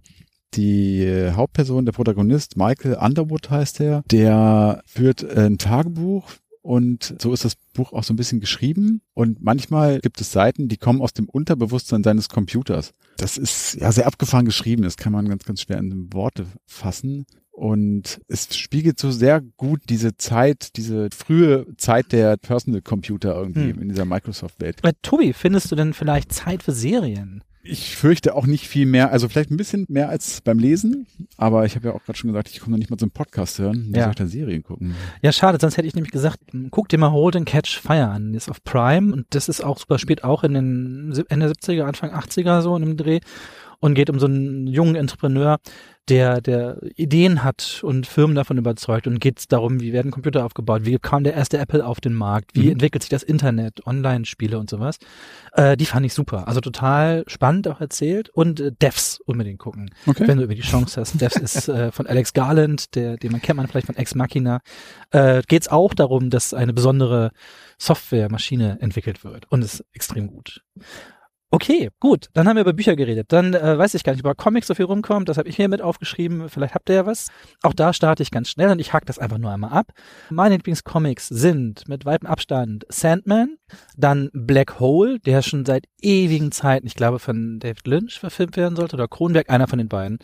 Da geht's ähm, um eine Gruppe Jugendliche, die eine sexuell übertragbare Krankheit haben, die zu körperlichen Veränderungen führt und so Entdeckung von, von Körper und Liebe. Und das Ganze ist wie ein Fiebertraum. In Schwarz-Weiß gezeichnet und äh, mit ganz ausdrucksstarken Zeichnungen. Irres Ding. Wahnsinnstipp. Und als letztes, ach, ich schiebe einfach zwei auf den dritten Platz, sind es Preacher und Transmetropolitan. Die sind auch beide fantastisch. Und ja, Preacher ist, keine Ahnung, Western-Horror in der Jetztzeit und Transmetropolitan geht um einen äh, Reporter in der Zukunft, der äh, Dinge aufdeckt und der halt diese ganzen Zukunftsgedanken so auf die Spitze treibt. So der, der raucht wie ein Schlot und isst dann aber einfach Anti-Cancer-Pills, damit ihr keinen Krebs kriegt. Und der hat eine Pistole dabei, die Bowel-Movement verursacht und dann scheißt du dich halt ein, wenn du getroffen wirst. Und äh, der ist so ein Skandalreporter und so tolle Gedanken drin, wie das ist zum Beispiel, die sind verboten, aber es gibt so Werbesporen. Und wenn du die einatmest, die sind einfach mit in der Luft irgendwo, dann hast du sofort diese Werbebilder im Kopf. Und äh, da sind, ja, da sind einfach extrem spannende Gedanken drin. Das sind meine drei Lieblingscomics. Kenne ich nichts von. Ja, ich kann dir alles leihen, ich hab's ja zu Hause stehen. Dann gebe ich weiter an Markus, der ist ja auch Comic-Mensch. Ja, bin ich, war ich. Den letzten Comic, den ich wirklich gelesen habe, pff, Ich bin ja eher so im Massenmarkt unterwegs gewesen. Ich habe früher unglaublich viel Marvel-Comics gesammelt. Und außer Erinnerung habe ich den äh, Band Cravens letzte Jagd. Den fand Mhm. ich damals sehr, sehr gut. Das war ein wirklich starker Spider-Man-Comic, wo ich kann mich noch sehr gut daran erinnern, wie Craven Spider-Man in dem Ding tatsächlich auch mal besiegt zwischendurch und ihn lebendig begräbt. Ich dachte, er stopft ihn dann aus. Ganz so krass nicht. Den habe ich wirklich gut in Erinnerung, ist aber auch tausend Jahre her, dass ich es gelesen habe. Mhm. Aktuelleres würde ich vielleicht Scott Pilgrim sagen. Da haben wir ja auch in der letzten Folge Sebo drüber gesprochen. Ja. Ich finde das ganze Franchise ganz toll und das ist eine ganz tolle Comicreihe, wenn man mal weggeht von diesem ganzen Superheldenkram. Und mehr fällt mir jetzt auf Anhieb ehrlich gesagt nicht ein. Okay, und Tobi, gibt's bei dir comicmäßig irgendwas? Ja, ich hake mich da so ein bisschen bei Markus ein. Also es gab Ende der 90er eine sehr intensive Comicphase bei uns Mhm. beiden. Da hat Markus mich so ein bisschen hingezogen. Also wir haben da gleichzeitig viel Marvel-Comics gesammelt. Ich hatte da so ein paar Serien, die ich einfach gesammelt habe. Ich kriege das auch nicht mehr zusammen. Das waren verschiedenste Spider-Man-Reihen, die dann teilweise irgendwie parallel liefen und dann Mhm. gab's Crossover und keine Ahnung. Das fand ich auf jeden Fall ganz cool und die waren auch sehr emotional. Ich erinnere mich an eine Ausgabe, wo Tante May gestorben ist. Das ging einem wirklich so ein bisschen nah. Und zur gleichen Zeit gab es auch wiederum von Marvel ein Band, weil du gerade Craven genannt hast, äh, nenne ich hier aus dieser gleichen Reihe, Marvel Exklusiv hieß die, Mhm. nenne ich den Band Secret Wars, den fand ich sehr, sehr geil. Das spielte im Weltraum. Mhm. Da waren irgendwie alle dabei, war so ein mega Crossover, das fand ich cool. Aber wirklich sozialisiert bin ich mit Tim und Struppi. Das sind die Comics Oh ja. aus meiner Kindheit, die habe ich geliebt, rauf und runter gelesen. Und da kenne ich mich auch wirklich ganz gut aus, glaube ich. Finde ich auch bis heute großartig. Also Tim und Struppi geht für mich eigentlich nichts drüber. Und ansonsten, was immer geht, auch heute noch, hey, lustige Taschenbücher. Okay, dann habe ich hier, da weiß ich gar nicht, ob so viel kommt. Ich werde mich auf eine Band beschränken. Ich habe hier Lieblingsmusik stehen. Ähm, und da ich aktuell, ich habe früher unfassbar viel Musik gehört und mir Playlists gebastelt. Da bin ich komplett raus. Ich habe inzwischen eine Spotify-Liste, das ist die, wo man mit seinen Herzchen seine Songs Mhm. reinsetzt. Die enthält 600 Songs bei mir inzwischen. Mhm. Und äh, das heißt, ich höre einzelne Künstler, aber gar nicht mehr ganze CDs oder Alben. Aber wenn jemand raussticht, dann sind es wahrscheinlich Black Rebel Motorcycle Club. Die finde ich ganz fantastisch. Jedenfalls die ersten drei Alben. Danach ist es für mich gefühlt ein bisschen schwächer geworden. Und äh, The Jesus and Mary Chain drückt auch so, ich mag so Shoegaze ganz gerne. Und äh, das ist da auch noch ganz wichtig. Und natürlich muss ich sie nennen, auch wenn ich nicht mehr so dafür brenne wie früher, aber Tokotronic war sehr lange, Mhm. war auch mein allererstes richtiges Konzert, 1996 habe ich Okay. Tokotronic in Hildesheim gesehen. Das war super. Genau, das wären so die Sachen. Machen wir nochmal asynchron mit Tobi weiter. Also Musik finde ich auch wirklich extrem schwierig. Markus hat Glück, dass er noch ein bisschen überlegen darf. Brauche ich gar nicht. Okay, das freut mich für dich. du hast ja auch jetzt so heimlich noch so ein paar andere Bands untergebracht und sie nicht bei einer belassen. Ich konnte jetzt doch nicht anders. Ja, ach, das ist so schwierig. Ne? Es gibt für mich auch nicht die eine Band oder den einen Künstler, den ich irgendwie so als meinen Lieblingskünstler bezeichnen würde. Da gibt's auf einer Seite so dieses Genesis Phil Collins Ding, was ich immer wieder gerne auspacke und gerne höre. Mache ich mich auch nicht immer nur beliebt mit, aber sei es drum. Ich finde Phil Collins super. Tendenziell auch eher die älteren Sachen. Ich mag Oasis total gerne. Ja, fantastisch. Ich höre sehr, sehr viel Rap-Musik, sowohl Deutsch als auch Englisch, sowohl Altes als auch Neues. Kann mich da jetzt aber auch auf nichts festlegen so richtig. Also ich mag auch wirklich modernes Zeug so. Auch so Elektrokram, so Trip-Hop-Zeug. Also das ist wirklich schwierig. Mein erstes Album war ein Pet Shop Boys Album. Mag ich auch bis heute noch sehr gerne. Oh Gott, ich weiß gar nicht, mein erstes Album wird äh, wahrscheinlich Michael Jackson Bad gewesen sein. Das habe ich mir Mhm. auf Kassette gekauft als, als Kind. Ich höre den immer noch gerne, muss ich sagen. Also das ist Ja, popmusikmäßig ist das schon echt toll. Mhm. Ja, Markus. Also ich finde auch, äh, mich jetzt auf eine zu beschränken, das mache ich auch nicht. Dafür habe ich einfach zu viele Lieblinge. Aber Tobi hat schon Genesis und Phil Collins genannt. Genesis war meine erste richtige Lieblingsband, also abseits von dem, was meine Eltern halt gehört haben, sondern wirklich das, was ich mir ausgesucht habe.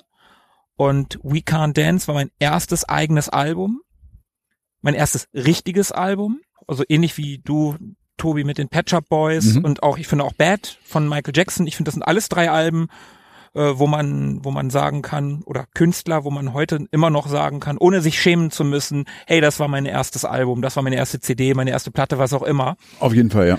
Ähm, da gibt's ja Leute, ich habe tatsächlich bei Twitter jetzt neulich genau so ein, so ein Thread gehabt, wo einer gefragt hat, was war dein erstes Album? Ich fange mal an. Und der hatte halt von DJ Bobo There's a Party. So, das ist halt Geiler schon. Song. Geiler ja, Song. Ja, nee. Also, Oh doch. das ist Ich schon so. ihn. Das ist schon so, dass ich denke, ah, dafür kann man sich dann schon eher schämen. Ich bin nach Genesis und Phil Collins natürlich äh, Peter Gabriel, das ging halt weiter. Irgendwann bin ich beim Rock gelandet und da war der Weg nicht, also klar, Genesis hat ja auch rockige Songs und äh, dann bin ich irgendwann beim Hard Rock gelandet mit Kiss. Kiss war lange, lange Jahre meine absolute Lieblingsband. Ich liebe die auch immer noch, hab die auch mittlerweile live gesehen. Nice. War ganz großartig, tolles Konzert. Und dann war der Weg halt nicht weit über ACDC hin zu Iron Maiden. Und Iron Maiden würde ich halt heute auch als eine meiner absoluten Lieblingsbands bezeichnen. Hat mit Bruce Dickinson einen der besten Sänger, die es gibt. Die sind ja in den letzten Jahren auch sehr progressiv geworden, machen ja mittlerweile eher Progressive Metal und das habe ich Tobi auch schon mal versucht nahe zu bringen. Darum lache ich immer so ein bisschen, wenn, wenn du, Sebo, zu Tobi sagst, guck mal das und guck mal das. Weil ich probiere das auch immer wieder, es fruchtet aber nie oder fast nie. Ich will ja nicht unfair sein. Ähm, Hey, ich habe Toilets in Time gespielt. das stimmt, das stimmt. Und das weiß ich jetzt seit kurzem, dass Steve Harris, der Bassist von Iron Maiden, großer Genesis-Fan ist. Und ich finde, das merkt man in den aktuelleren Alben teilweise extrem. Die klingen wirklich wie eine harte Variante von frühen Genesis. Mhm. Und das finde ich halt super cool. Und eine ganze Zeit lang habe ich auch sehr viel Tesla gehört. Das ist eine, eine Hard-Rock-Band aus Sacramento in Kalifornien, die eher unbekannt ist in unseren Breiten. Die liebe ich sehr. Und seit einiger Zeit, tatsächlich durch das Rollenspiel Shadowrun, für das ich Soundtrack gesucht habe. Und da habe ich nach Elektrorock gesucht im Prinzip. Und darüber bin ich irgendwie bei Musik gelandet, die Synthwave genannt wird, in Mhm. allen möglichen Abstufungen. Und seit einiger Zeit höre ich fast schon exzessiv die Band The Midnight. Mhm. Und ich finde, wenn du, wenn du so ein neues Genre für dich entdeckst, dann, Tobi, da haben wir auch schon mal drüber geredet, dann klingt ja erstmal alles gleich Mhm. und dann ist schwierig, dass da was für dich heraussticht. Und ich habe so ein paar Bands, aber mit einigem Abstand sticht The Midnight so krass heraus. Also The Midnight würde ich ganz klar auch als Lieblingsband mit reinnehmen, weil die einfach fantastisch sind. Ja. Mhm. Traut ihr euch live den letzt äh, gespielten Song aus eurer Musikstreaming-App zu offenbaren? Klar. Dann fange ich an. Mach mal. Ich habe tatsächlich The Midnight, Change Your Heart or Die gehört. Das war der letzte Song. Okay. Sebo? Oh, bei mir war das aus meiner Liste, die habe ich random gerade gestellt. Ist schade, dass es nicht so die aktuellen Sachen ist, die ich eingefügt habe. Bei mir ist es The Greatest von Cat Power. Okay. Wir wollen das auch alles nicht kommentieren. Bei mir ist es For Your Eyes Only von Sheena Easton. Oh.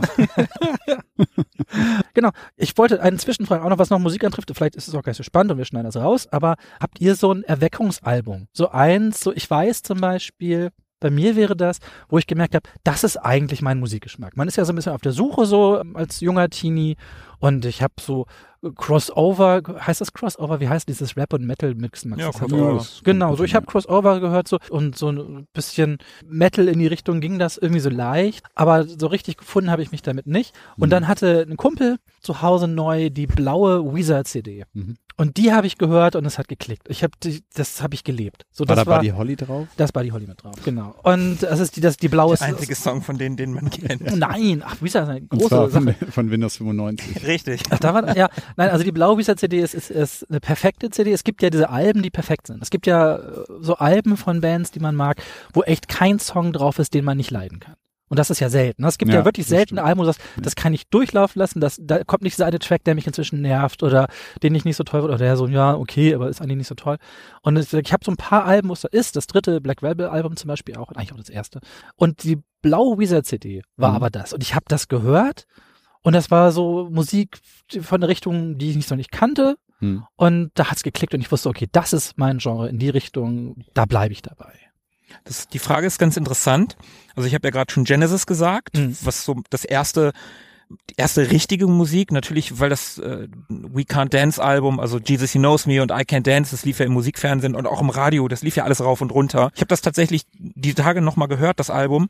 Und auch diese Songs, die sind einfach gut, die sind einfach so gut hörbar. Aber was du gerade gesagt hast, ich habe damals ich weiß noch, das habe ich auch mal zu Tobi gesagt. Da haben wir bei Tobi im Zimmer gesessen und da habe ich zu ihm gesagt, ja, und ich kannte Genesis und Phil Collins und so ein Kram, ne? Mhm. Und ein bisschen was, Grönemeyer und sowas. Mhm. Und da habe ich damals gesagt, ja, ach, ich würde ja, wenn ich so Musik machen würde, dann würde ich das auch so machen, aber ich würde noch eine zweite Gitarre mit dazu nehmen und ein bisschen mehr Schlagzeug. Also im Prinzip habe ich so gefühlt, so wenn ich so zurückblicke, wenn ich da im Zimmer gesessen hätte mit meinem jüngeren Ich und dir, Tobi, hätte ich, hätte ich gesagt, ja, du meinst Rock oder mhm. Hard Rock. Mhm. Das ist das, was du gerade beschreibst. Okay. Und ich kann mich halt noch genau daran erinnern, wie, wie, wie ich dir das beschrieben habe, Tobi. Ja. Und dann habe ich immer dieses Klischee gehabt, dass Rock und Metal nur Gekreisch und Geschrei ist. Und irgendwann lief dann auf MTV das Unplugged von Kiss. Und dann habe ich irgendwie in die letzten zwei Songs reingeschaltet und der letzte Song war Rock'n'Roll All Night. Und das ist ja so ein Alltime Classic von denen. Und da habe ich dann gedacht, hm, das ist ja ganz gut. Und zur selben Zeit kam auch das Reunion-Album Psycho Circus raus. Und der Titeltrack Psycho Circus ist ein bisschen, bisschen härter, aber es ist kein wirklich harter Song, aber ist ein bisschen härter als sowas wie Rock'n'Roll All Night, vor allen Dingen in der Unplugged-Variante. Und ich habe diesen Song gehört und dachte, hm, der ist ja auch ganz gut. Vielleicht ist an Kiss ja was dran. Und dann bin ich, Tobi, wir haben ja Zivi gemacht im mhm. Flüchtlingsheim damals beim Roten Kreuz. Mhm. Und da haben wir in den Spätschichten eigentlich keine Pause gehabt. ich bin halt trotzdem. Oder nur Pause, wie man es nennt. Oder nur Pause, ja. Und ich bin dann halt äh, in der Spätschicht zu, was war denn das damals? Ich weiß nicht mehr, was das für ein. 16 für ein, bis 22. Ja, 16 bis 22 Uhr, ja, ja, das Jahr. Ein Tag auf freie Tage konnte, war eine geile Zeit damals. Ähm, da bin ich zu so einem, ich weiß nicht mehr, welcher Laden das war. Da bin ich zu so einem, so einem Laden da bei uns in der Ecke gefahren. Promarkt oder irgend so ein, irgend so ein Multimedia-Laden. Mhm. Und da hatten die die Psycho Circus mit so einem Wackelcover mhm. und einer zweiten CD drin, das war die Tour Edition. Da waren noch ein paar Live-Dinger mit drauf. Und die habe ich mir gekauft, einfach so blind. Mhm. Und dann habe ich die zu Hause gehört und das war, Sebo, wie du gesagt hast, so ein Wow-Moment. Solche Musik gibt es auch. Und ich war hin und weg und ich habe gedacht, boah, wie geil sind denn bitte diese Gitarren und unterschiedliche Sänger und oh, da kommt ein Duett, was ist denn denn vier Leute singen, die abwechselnd zu viert singen, ja, wahrscheinlich ein Quartett und härter und nicht so hart und das war einfach so bam. Und darum ist für mich Kiss immer die Musik, wo ich sage, diese Band hat mir die harte Musik nahegebracht mit diesem Album Psycho Circus und darum äh, kann ich da definitiv was benennen und auch ein ganz bestimmtes Album und auch eine ganz bestimmte Zeit. Mhm. Und das war eine Zeit, in der ich auch noch kein also ich bin mit dem Auto meines Papas damals gefahren und der hatte halt nur ein Tape Deck da drin. Ich konnte also nicht mal irgendwie auf Nachhauseweg das ja. hören. Ich musste bis zu Hause warten. Ich musste meine Schicht beenden und dann warten, bis ich zu Hause bin, weil auch auf der Arbeit gab es keinen mhm. CD-Player. Das war schon eine krasse Zeit damals. Ja, das vermisse ich ein bisschen. Das hatte ich früher immer mit CD-Player im Auto. Immer wenn ich eine neue CD hatte, habe ich mit meiner Schwester mit eingepackt. Wir haben für 10 Mark getankt und sind einfach nur rumgefahren und mhm. haben die mhm. CD gehört. Das mhm. war super. Wir haben das immer so eine Strecke gehabt, wo wir gefahren sind, so das war mal eine Stunde unterwegs oder sowas und haben einfach nur so ein Auto gefahren und Musik gehört. Und das ja. war immer total toll, weil man sich ja auch nicht ablenkt oder so. Das habe ich aber früher viel gemacht. Ich habe auch, wenn ich eine neue CD hatte, ich habe mich zu Hause mit geschlossenen Augen aufs Bett gelegt und habe die durchgehört. Ja. Die Zeit finde ich heute gar nicht mehr. Ja. Tobi muss noch sein Erweckungserlebnis beschreiben. Puh. Jetzt hast du lange Zeit gehabt, um zu überlegen. Ja, aber ich muss euch auch zuhören. Ich glaube, ich würde sagen, das Album Ice Team. Ice-T Power. Das ist von 88, glaube ich. Sehr ikonisches Cover mit Ice-T äh, auf weißem Hintergrund mit so einer Dame, die so eine Shotgun in der Hand hält und noch so einem anderen Typen. Das, glaube ich, hat so meinen mein Hang und mein Interesse an Rapmusik begründet. Das war das erste Rap-Album, was ich hatte. Nicht nur wegen des Covers, ja, als pubertierender Junge fand man das schon ziemlich heiß, aber na gut. ähm, ja, nee, das war so mein Einfallstor irgendwie in die Rap-Welt, der ich äh, auch bis heute irgendwie treu geblieben bin. Wobei ich das Album jetzt so rückblickend gar nicht mehr so unfassbar geil finde. Also das ist schon cool, aber habe ich auch, glaube ich, oft genug gehört, aber das hat zumindest so den Grundstein in diese Richtung gelegt. Ich würde aber jetzt die Frage noch einmal kurz ausweiten und einmal ganz kurz, wie wir das eben bei den Filmen gemacht haben, zack, zack, aus der Hüfte die Top drei Alben von euch wissen wollen. Top drei Alben. Genau, ich fange mal an, könnt ihr noch kurz überlegen. Ich sage Snoop Doggy Dogg, hieß er damals noch Doggy Style. Das hatte ich auch. Großartiges Album, eins von diesen Alben, wo man überhaupt nicht skippen braucht. Pet Shop Boys Please, das war das erste Album der Pet Shop Boys, auch ganz großartig. Und als drittes Face Value von Phil Collins würde ich da nehmen. Nicht die schlechteste Wahl. Mhm. Bei mir wäre es das dritte Black Rabbit, aber ein Hole, ähm, das ich damals überhaupt nicht mochte, als es rauskam, weil es ganz anders ist. Die ersten beiden sind so sehr erdig Blues-Rock-mäßig unterwegs. Und das dritte ist Folk. Ganz viel mit Akustikgitarre und, und äh, später setzen auch noch Instrumente ein. Und das war ganz, und ich fand, das, da kann man doch keine ganze Platte draus machen. Und nach dem dritten Mal hören, war ich hin und weg. Dann musste ich überlegen, ich glaube, es ist Wir kommen, um uns zu beschweren von Tokotronic. Mhm. Und ähm, bei der dritten tue ich mir super schwer. Ich nehme mal was, was ein bisschen abfällt eigentlich von den Sachen. Also entweder ist es Moon Safari von Air Hm, Oh ja. Hm. oder Paul's Boutique von den Beastie Boys. Mhm. Ah, ja, da sagst du was. Ja, ja, das sind so zwei echt gute Alben. Ja. Ja. Wie immer wusel ich mich mit vier. Sehr weit auseinander, aber Ja, ja, aber ich dachte so, was sind so die Platten, so ein Genres, die mir Mhm. besonders gut gefallen und da stechen die beiden echt raus für mich. Markus. Ja, witzig. Ich habe tatsächlich mal versucht, eine Top 10 Alben zusammenzustellen und bin bis vier gekommen. Mhm. Ich würde definitiv, weil es auch mein erstes Album war, Genesis We Can't Dance nehmen. Mhm. Ich finde immer noch die meisten Songs gut. Bei ein, zwei würde ich skippen. Mhm. Geschmack hat sich ja doch verändert. Das Stück, was ich früher als Kind am schwächsten fand, gehört heute zu meinen absoluten Lieblingsstücken auf dem Album. Mhm.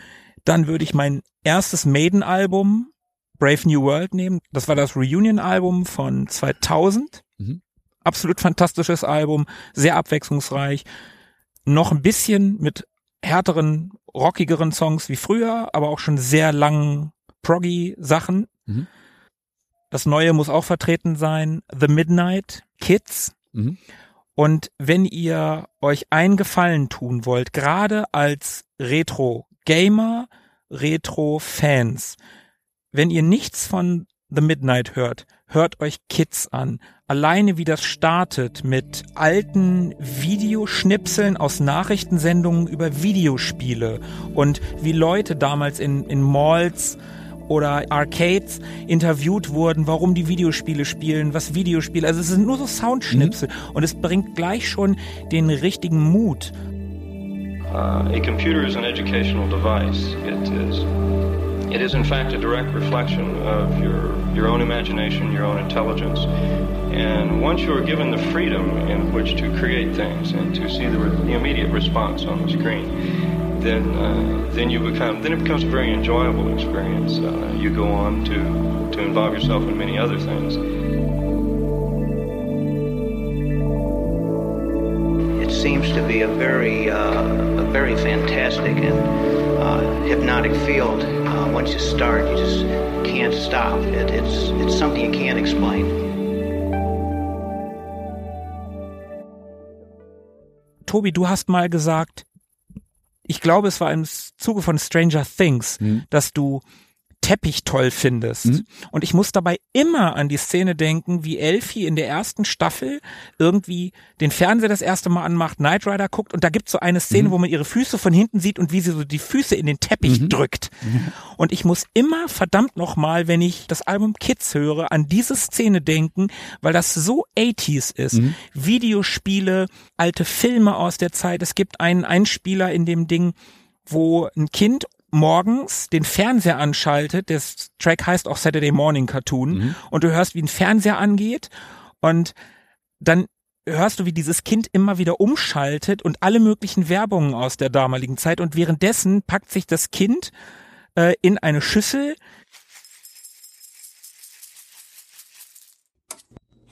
scheinbar etwas rein, oder du hörst, es sind halt Cerealien, ne? Cornflakes und dann Milch drüber ge gegossen und dabei wird umgeschaltet. Es ist so, so geil. Es bringt einfach die Essenz der 80er und Kindsein in den 80ern so auf den Punkt. The Transformers will return after these messages. Welcome to Blockbuster Video. Blockbuster Video Take it five, six. Is that grizzly bears are dangerous. Try and stop your tractor. Convert outlaw. Vehicles each sold separately with two figures. Batteries not included. Atari Games has brought you a constant stream of steady hits. Video games which have had the excitement and depth to keep players coming. Wenn man nichts von denen hört, hört euch mal Kids von The Midnight an. Das ist für mich eines der besten Alben, die es gibt. Und ich nehme den vierten noch ganz schnell mit rein, Kiss Detroit Rock City. Mhm. Also bei Musik gibt's offenbar echt viel zu erzählen. Ich habe auch noch eine Frage, die mir gerade noch einfiel, vielleicht dazu, weil wir ja auch mit sowas aufgewachsen sind. Erinnert ihr euch noch an euer erstes Musikvideo, das ihr gesehen habt? Ich habe das nämlich noch ganz klar vor Augen und ihr könnt ja kurz nachdenken. Also bei mir war das tatsächlich äh, auf MTV Thriller von Michael Jackson, Mhm. die Langfassung. Ich hatte ja zu Hause gar kein Kabel oder sowas und meine Großeltern hatten ja aber Satellit. Und da habe ich dann auch immer mal MTV geguckt. Und mein allererstes Video war tatsächlich die Langfassung. Das war damals die Weltpremiere wohl, wurde angekündigt vor, von Michael Jacksons Thriller. Und ich war hin und weg. Das ist ja so ein 15-Minuten-Video. Ne? Das war super. Und dann, ich glaube, ziemlich direkt danach gab's von äh, Deepish Mode Enjoy the Silence. Mhm. Dieses total Der ikonische König. Video genau, wo er in seinem Mantel rumlenkt und mit seinem Klappstuhl und als König da über die Landschaft blickt. Und das hat sich total eingebrannt. Das waren die ersten beiden Musikvideos, die ich je gesehen habe. Nee, ich glaube nicht. Also ich hatte MTV erst ein bisschen später zu Hause. Bisschen? Ja, also später als alle anderen zumindest. Aber das allererste, so kann ich mich nicht so erinnern. Also ich erinnere mich irgendwie an ein Paula Abdul Video. Da tanzte sie mit so einer Comic-Katze. Opposite the Track äh, heißt das Stück, der Song. Das fand ich irgendwie cool. Der Song ist auch cool. Aber ob das mein erstes Video gewesen ist, das weiß ich nicht genau. Also ich kann mich definitiv nicht an mein erstes Musikvideo erinnern. Das war weit, weit bevor wir MTV, das war weit bevor wir Sat 1 und der RTL gekriegt haben. Da gab's auf ARD, ZDF gab's sowas wie Formel 1 und Ronnys Popshow. Mhm. Und das war zu Zeiten, wo ich mich kaum für Musik interessiert habe, wo ich aber Ronnys Popshow immer wegen dieser Einspieler mit den Affen geguckt habe. Ach, da gab's eine Sendung zu. Ich kannte das Ja, nur als Sampler. Nee, Meine nee, das war allererste, meine allererste CD war nämlich Ronnys Popshow, ich glaube 93 oder Mhm. 94. Das war eine Fernsehshow, wo Ja. Musikvideos gezeigt wurden. Ich weiß nicht, ob es eine Moderation gab. Ich glaube Ronny war doch der Moderator. Ja, Der okay, Affe? okay. Mhm. Dann dann bei Formel 1 gab es aber richtige Moderatoren, ne? Ja, ja, genau. Auf jeden Fall habe ich Ronnys Popshow, wie gesagt, wegen dieser Affeneinspieler geguckt, weil ich das lustig fand. Ne? Als Mhm. Kind bist du leicht zu erheitern. Ein sprechender Affe in einem Anzug ist schon mal lustig. Auf jeden Fall. Super lustig. Immer Wissen, wissen wir, wissen wir seit dem Super Mario Film, wissen wir, wie witzig das ist. Und da sind dann sicherlich, aber wie gesagt, ich habe mich nicht für Musik interessiert, aber da sind sicherlich dann die Musikvideos auch mal mitgelaufen. Ich habe da aber nicht wirklich hingeguckt. Aber woran ich mich erinnern kann, was ein Musikvideo war, was ich geguckt habe, der Optik wegen, war Aha, Take on Me. Mhm. Weil ja, das, das war ja auch so ein ganz, ja. weil das Video einfach, ne, man war Kind, alles was Zeichentrick, irgendwie Zeichentrick war, war erstmal faszinierend, Mhm. weil man Zeichentrick gucken wollte, weil wir hatten ja sowas wie die Kids heutzutage, konntest ja nur von träumen, Kinderfernsehen und so oder heutzutage halt die Streamingdienste wo man jederzeit alles zur Verfügung hatte. Ich meine, ey, ich habe Werbung auf dem ZDF geguckt, damit ich Mainzelmännchen sehen konnte. Hauptsache Zeichentrickfilm in Mhm. irgendeiner Form. So verzweifelt war man danach. Und das Video hat sich mir sehr ins Gedächtnis gebrannt. Also das ist auf jeden Fall eine sehr frühe Erinnerung. Sagen wir, das ist das erste Musikvideo, was ich gesehen habe, an das ich mich auch bewusst erinnern kann. Mhm. Okay, dann haben wir auf der Liste noch zwei Sachen. Eure Lieblingskonsole. Okay, dann fange ich schnell an, weil ich bin, da bin ich schnell dabei. Ist bei mir das Dreamcast. Ich Mhm. liebe das Dreamcast.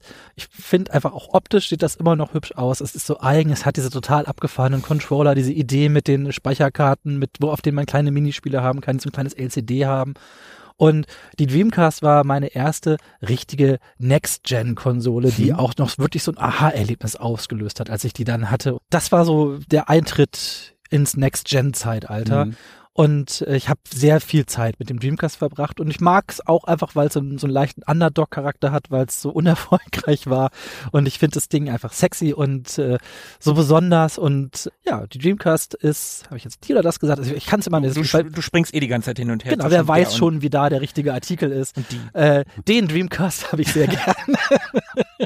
Dann haben wir alle durch. Ich habe, glaube ich, gar nicht so eine Lieblingskonsole. Ich hatte ja auch nicht so viele, habe ich ja vorhin schon erzählt. Ich hatte ja nur einen Gameboy, würde den auf jeden Fall mit dazu zählen. Das ist schon ein Ding, was ich gerne mag. Ich mag auch diese kleinen Cartridges und den, die, die Sticker da drauf. Also irgendwie mag ich so dieses haptische Ding einfach. Den Gameboy kann ich schon ganz gut ab. Aber ich glaube jetzt so die eine Konsole habe ich glaube ich gar nicht. Aber ich mag schon, mag schon die Nintendo Sachen. So, ich mag auch das NES tut mal total gerne. Diese großen fetten Cartridges. Finde ich schon cool. Ja, Markus, schwierige Frage für dich. Voll, voll schwierig. Ich würde das auch aufteilen, also weil ist es die Konsole, die wir gehabt haben? Oder willst du die, die wir am hübschesten finden? Deine Oder? Lieblings, die, wo du sagst so, das ist die, wenn ich dran denke, da habe ich die wärmsten Gefühle für. Ich glaube, dann müsste ich tatsächlich die Xbox 360 nehmen, Mhm. weil das die Konsole ist, die mich wieder zum Konsolenspieler gemacht hat. Ich war ja nun seit, seit dem Master-System, also ab nach dem Master-System, wo ich einen Amiga gekriegt habe, reiner Computerspieler, also mit dem Amiga und danach dann mit dem PC. Ich habe ja diese ganzen Generationen übersprungen. Ich habe da ja nichts von mitgekriegt. Und dann war es tatsächlich erst die Xbox 360, die mich wieder zum Konsolenspieler gemacht hat. Insofern wird die 360 bei mir immer einen besonderen Platz im Herzen haben. Und ansonsten, du hast es ja schon gesagt, Sebo, du wolltest immer eins haben und ich wollte auch immer einen Mega Drive haben. Und darum ist das Mega Drive irgendwie auch eine Lieblingskonsole von mir. Würde ich das aktualisieren, würde ich das Analog Mega SG nehmen, was ja nur modern, eigentlich ein modernes Mega Drive mit FPGA-Chips ist. Und wir haben das in unserer Folge, wo wir schon mal so ein Metagespräch geführt haben, Rückblick, Augenblick, Ausblick. Da habe ich gefragt, bei welcher Konsole man es am traurigsten findet, sie verpasst zu haben. Und da war ja bei mir tatsächlich auch das Dreamcast. Da finde ich sehr schade, die verpasst zu haben, weil die sehr zukunftsweisend war. Zu zukunftsweisend wahrscheinlich damals. Mhm. Das wäre bei mir wahrscheinlich die PlayStation 2. Ich hatte ja die PlayStation 1 und ich habe mich dann fürs Dreamcast entschieden. War ja offenbar auch keine falsche Wahl, weil ich das Gerät sehr liebe. Aber im Nachhinein habe ich natürlich, dadurch, dass die PlayStation 2 auch eine sehr erfolgreiche Konsole war, ganz viel verpasst. So, und ich bin ja jemand, der für, für so JRPGs auch brennt und da gab es einige tolle Sachen. Und ich weiß, ich werde niemals die Zeit finden, irgendwas davon nochmal nachzuholen. Und ähm, irgendwann bist du Rentner, dann wird das gehen. ja, irgendwann bin ich mal Rentner, genau. Und das wäre die Konsole, wo ich sage, da, die hätte ich gerne schon noch gehabt. Natürlich viele alte Konsolen, aber ich glaube, das ist die, die mir, wo ich mir denke, da hast du echt was verpasst. Nochmal richtig. Genau. Kommen wir zur letzten Frage. Ich habe hier Spiele stehen, sagen wir mal äh, drei Stück und sie sollen Retro sein, dass auch zum Thema passt.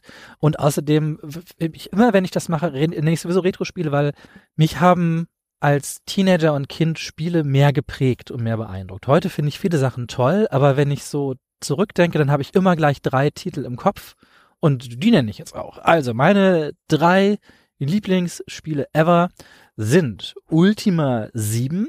Das hat mich damals umgehauen. Die Möglichkeiten, die man hat in dieser Welt, was man alles tun konnte. Auch grafisch fand ich das toll und das hat mich total fasziniert. Und ich habe sehr viel Zeit mit dem Cheatcode verbracht, mit dem man äh, alles in der Welt einsammeln konnte. Und dadurch konntest du auch Häuser mitnehmen. Und zwar Stück für Stück. Du konntest diese Häuser auseinandernehmen, Dach einpacken, Boden einpacken und konntest dir irgendwo dein eigenes Haus damit basteln. Das fand ich irre. Mhm. Dann ist ganz wichtig äh, System Shock. Das fand ich auch irre gut. Allein mit diesem coolen Cyberpunk-Setting.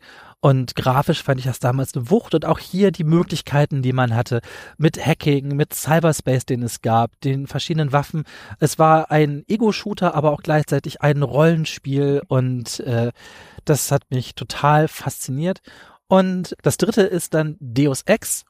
Aus ganz ähnlichen Gründen. Das fand ich auch total toll, einfach diese Möglichkeit, so viel in der Welt machen zu können. Du konntest Level ähm, auf verschiedene Art und Weisen erledigen. Du konntest äh, stealthy spielen. Du konntest versuchen, niemanden umzubringen. Das ging. Du konntest aber auch als Rambo da durchrennen, indem du auch die Möglichkeit hattest, deine ganzen verschiedenen Fähigkeiten dementsprechend einzusetzen. Und das hat mich auch damals unglaublich beeindruckt diese Art, wie ich ein Spiel spielen konnte, wie ich es wollte und nicht diese eine vorgegebene Sache machen muss, sondern ich die Wahl habe, wie möchte ich vorgehen. Mhm. Ja, das sind alles so Titel zwischen, ich glaube, 97 und 2000 um den Dreh. Genau. Und das sind aber auch die drei Spiele, die für mich so ganz oben am Firmament stehen. Ich habe gerade so nebenbei ein bisschen überlegt. Also da gibt's natürlich wieder unzählige Spiele. Einige sind so ein bisschen genreverwandt, von daher entscheide ich mich da einfach, wobei ich da jetzt gar nicht so genau sagen könnte, das ist es oder das ist es. Also ich beginne mal mit Super Mario. Es fällt mir schwer, mich da jetzt für eins zu entscheiden. Ich würde jetzt so aus dem Handgelenk irgendwie vielleicht Super Mario Bros. 3 vom NES nehmen. Vielleicht aber auch Super Mario World. Also auf jeden Fall ein Mario-Spiel. Mhm. Ich würde Lemmings nehmen Mhm. als Symbol für meine Amiga-Zeit. Und als drittes habe ich jetzt gerade hin und her überlegt, nehme ich die Siedler oder nehme ich Age of Empires? Finde ich Das hast du beide geil. genannt, komm. Ja, komm. Nimm Ach, doch komm. SimCity Ihr habt- 2000, das ihr willst du doch einig sein. Ihr habt da ja eben auch wie noch einen vierten mit reingemogelt. Also ich nehme die Siedler auf dem Amiga, habe Ja. ich das rauf und runter gezockt, großartig. Und ich würde tatsächlich Age of Empires 2 nehmen. Der, wie ich finde, beste Part der Reihe. Auch ein Spiel, was ich immer wieder bis heute irgendwie seit Ewigkeiten mal wieder rauskrame. Ich glaube, so die drei, mit denen könnte ich es eine ganze Zeit ganz gut aushalten. Dann schmeiße ich ganz schnell auch noch einen vierten Platz mit rein, weil ich merke, dass das gar nicht vertreten ist. Aber ganz es schnell. ist natürlich Monkey Island 2, was Adventures Ja, angeht. ich habe jetzt auch leider kein Adventure mit drin. Ja, da habe ich nur gedacht, Mensch, wenn du viel nimmst, dann kann ich Ja, das ja. auch noch mit reinschmuggeln. Ist schwierig. Markus. Ja, Sebo, schöne Frage. Ich nehme auf jeden Fall, da wir Retro-Spiele nehmen sollen, Ja. nehme ich auf jeden Fall Streets of Rage 2. Mhm. Das war in unserer allerersten Lieblingsfolge schon vertreten. Das ist für mich pure Freude, Sebo. Du sagst es, hast es so schön über, über Brawler gesagt. Pure Freude, anderen auf die Schnauze zu hauen. Ist so. Ich nehme auf jeden Fall mit rein Indiana Jones and the Fate of Atlantis. Für mich vielleicht objektiv gesehen schwächer als die Monkey Island Reihe, aber für mich ist Indiana Jones, weil es Indiana Jones ist einfach ganz, ganz stark. Und ja, der Teil in Atlantis ist ein bisschen zäh, aber verdammt nochmal, ich liebe dieses Spiel einfach. Das gehört für mich ganz klar auf eine, auf eine Top 3 Liste. Und als drittes Retro-Spiel würde ich wahrscheinlich das originale StarCraft von 98 nehmen. Damit habe ich sehr viel Zeit verbracht, sowohl im Singleplayer als auch im Multiplayer auf LAN-Partys. Wenn ich mit Tobi, unserem gemeinsamen Kumpel Henk, wenn wir irgendwie abends damals unterwegs gewesen sind und wir keinen Bock mehr hatten, irgendwie Billard zu spielen in der Kneipe oder so, haben wir gesagt, ja, was machen wir? Ja, Henk hatte zwei Computer aufgebaut, komm, wir spielen eine Runde StarCraft. Und dann sind wir Samstagabends irgendwie um 10 zu ihm gegangen und haben einfach nochmal ein Multiplayer-Spiel, wir zwei gegen drei Computer und dann haben wir da einfach mal drei, vier Stunden gesessen an einer Runde StarCraft und haben, ja, genau das gespielt. Und das ist eines meiner absoluten Lieblingsspiele mittlerweile. StarCraft 2 ist ja im Prinzip genau das gleiche, nur mit geilerer Grafik, aber da wir Retro-Spiele nehmen müssen, sonst hätte ich auch Streets of Rage 4 nehmen können, das ist ja auch Streets of Rage 2 in geilerer Grafik. Nein, da würde ich sagen anderer Grafik. Das sind meine, meine drei Spiele, würde ich sagen. Okay. Und ich So. schummle nicht und nehme kein viertes. Jetzt wisst ihr quasi alles über uns, oder? Oder Ja. sind jetzt noch Geheimnisse, Komplett die gelüftet werden müssen? Ja, Weiter runter gehen die Hosen nicht. Doch, doch, doch. Ein Geheimnis muss noch gelüftet werden. Oh. Nämlich unsere Frage, die wir damals gestellt haben, die muss natürlich jetzt auch Sebo beantworten. Sebo, die große Frage der Menschheit, die, Die Frage große. Frage, die alle bewegt, war früher wirklich alles besser? Ja, schwierig. Also wenn wir jetzt danach gehen, was ich hier an Top-Dingen genannt habe, meine Filme sind ja alle uralt. Ne? Also ich glaube Conan 80er, Rollerball 70er, Sword of Doom 60er.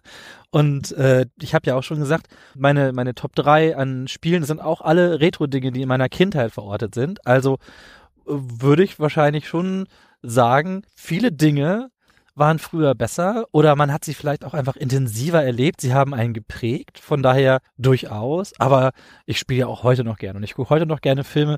Also ich finde es schwierig, da eine definitive Entscheidung zu treffen. Aber ich muss sagen, ich liebe sehr vieles aus der Vergangenheit, um das mal einigermaßen versöhnlich zu Mhm. formulieren. Ja, das ist ungefähr so der Tenor, den wir da Wir ziehen uns da alle aus der Affäre. auch, auch gelegt haben. Also Felipe hat es ganz schön gesagt damals und er meinte sowas wie, Also viele Dinge waren früher vielleicht besser, haben aber bis heute gebraucht, um gut zu werden. Also das eine geht dann, dann doch nicht ohne das andere. Das fand ich äh, ganz schön von ihm so formuliert. Aber du hast natürlich recht. Es gab viele Dinge, die früher einfach intensiver aufgenommen, wahrgenommen worden sind und die vielleicht auch erst ja in der heutigen nostalgischen, verklärten Sicht darauf irgendwie besser erscheinen.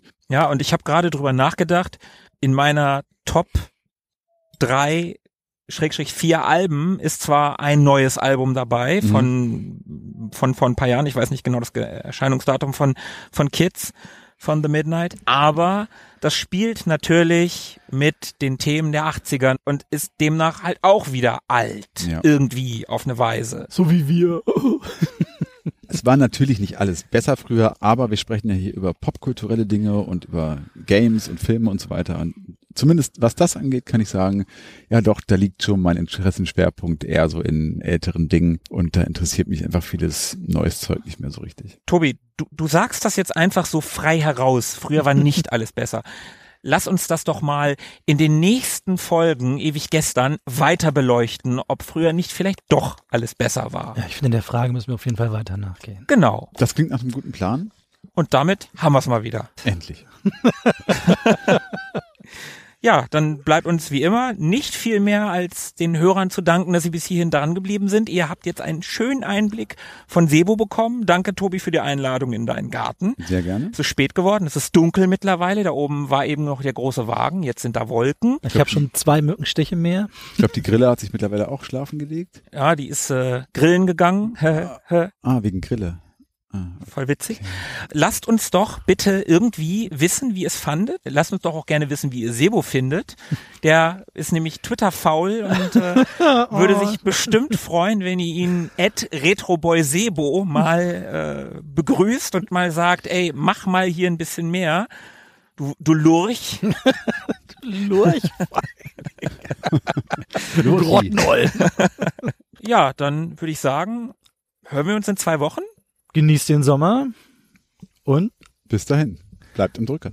super. Ich brauche immer noch eine Catchphrase. Du bist eine Catchphrase. Deine Ca Catchphrase, Ah, jedes Mal. dein, deine Catchphrase ist auf Wiedersehen. Ach nee, wir sind ja ein Podcast. Keiner guckt Podcast. Sayonara. Ciao, ciao. Bis dann, ciao. Mögen die Retro Boys mit euch sein. Immer.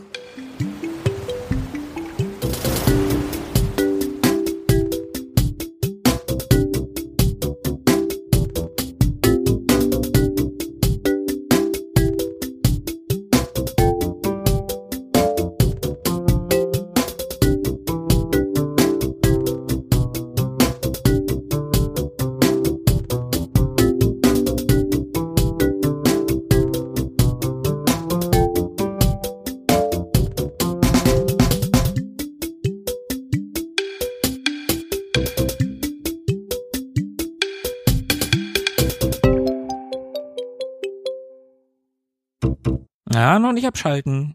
Wir haben da noch was. Wir haben in unserer letzten Folge nämlich ein Gewinnspiel angeteasert und der Gewinner ist gezogen worden und den möchten wir jetzt gerne bekannt geben. Trommelwirbel. Und gewonnen hat Pat, aka at x Pat86x. Sein Lieblingsbrawler ist übrigens Captain America and the Avengers für das Mega Drive. Er sagt, der beste Brawler aller Zeiten. Herzlichen Glückwunsch, wir kontaktieren dich und dann gibt's Final Vendetta für die Playstation für Lau. Herzlichen Glückwunsch.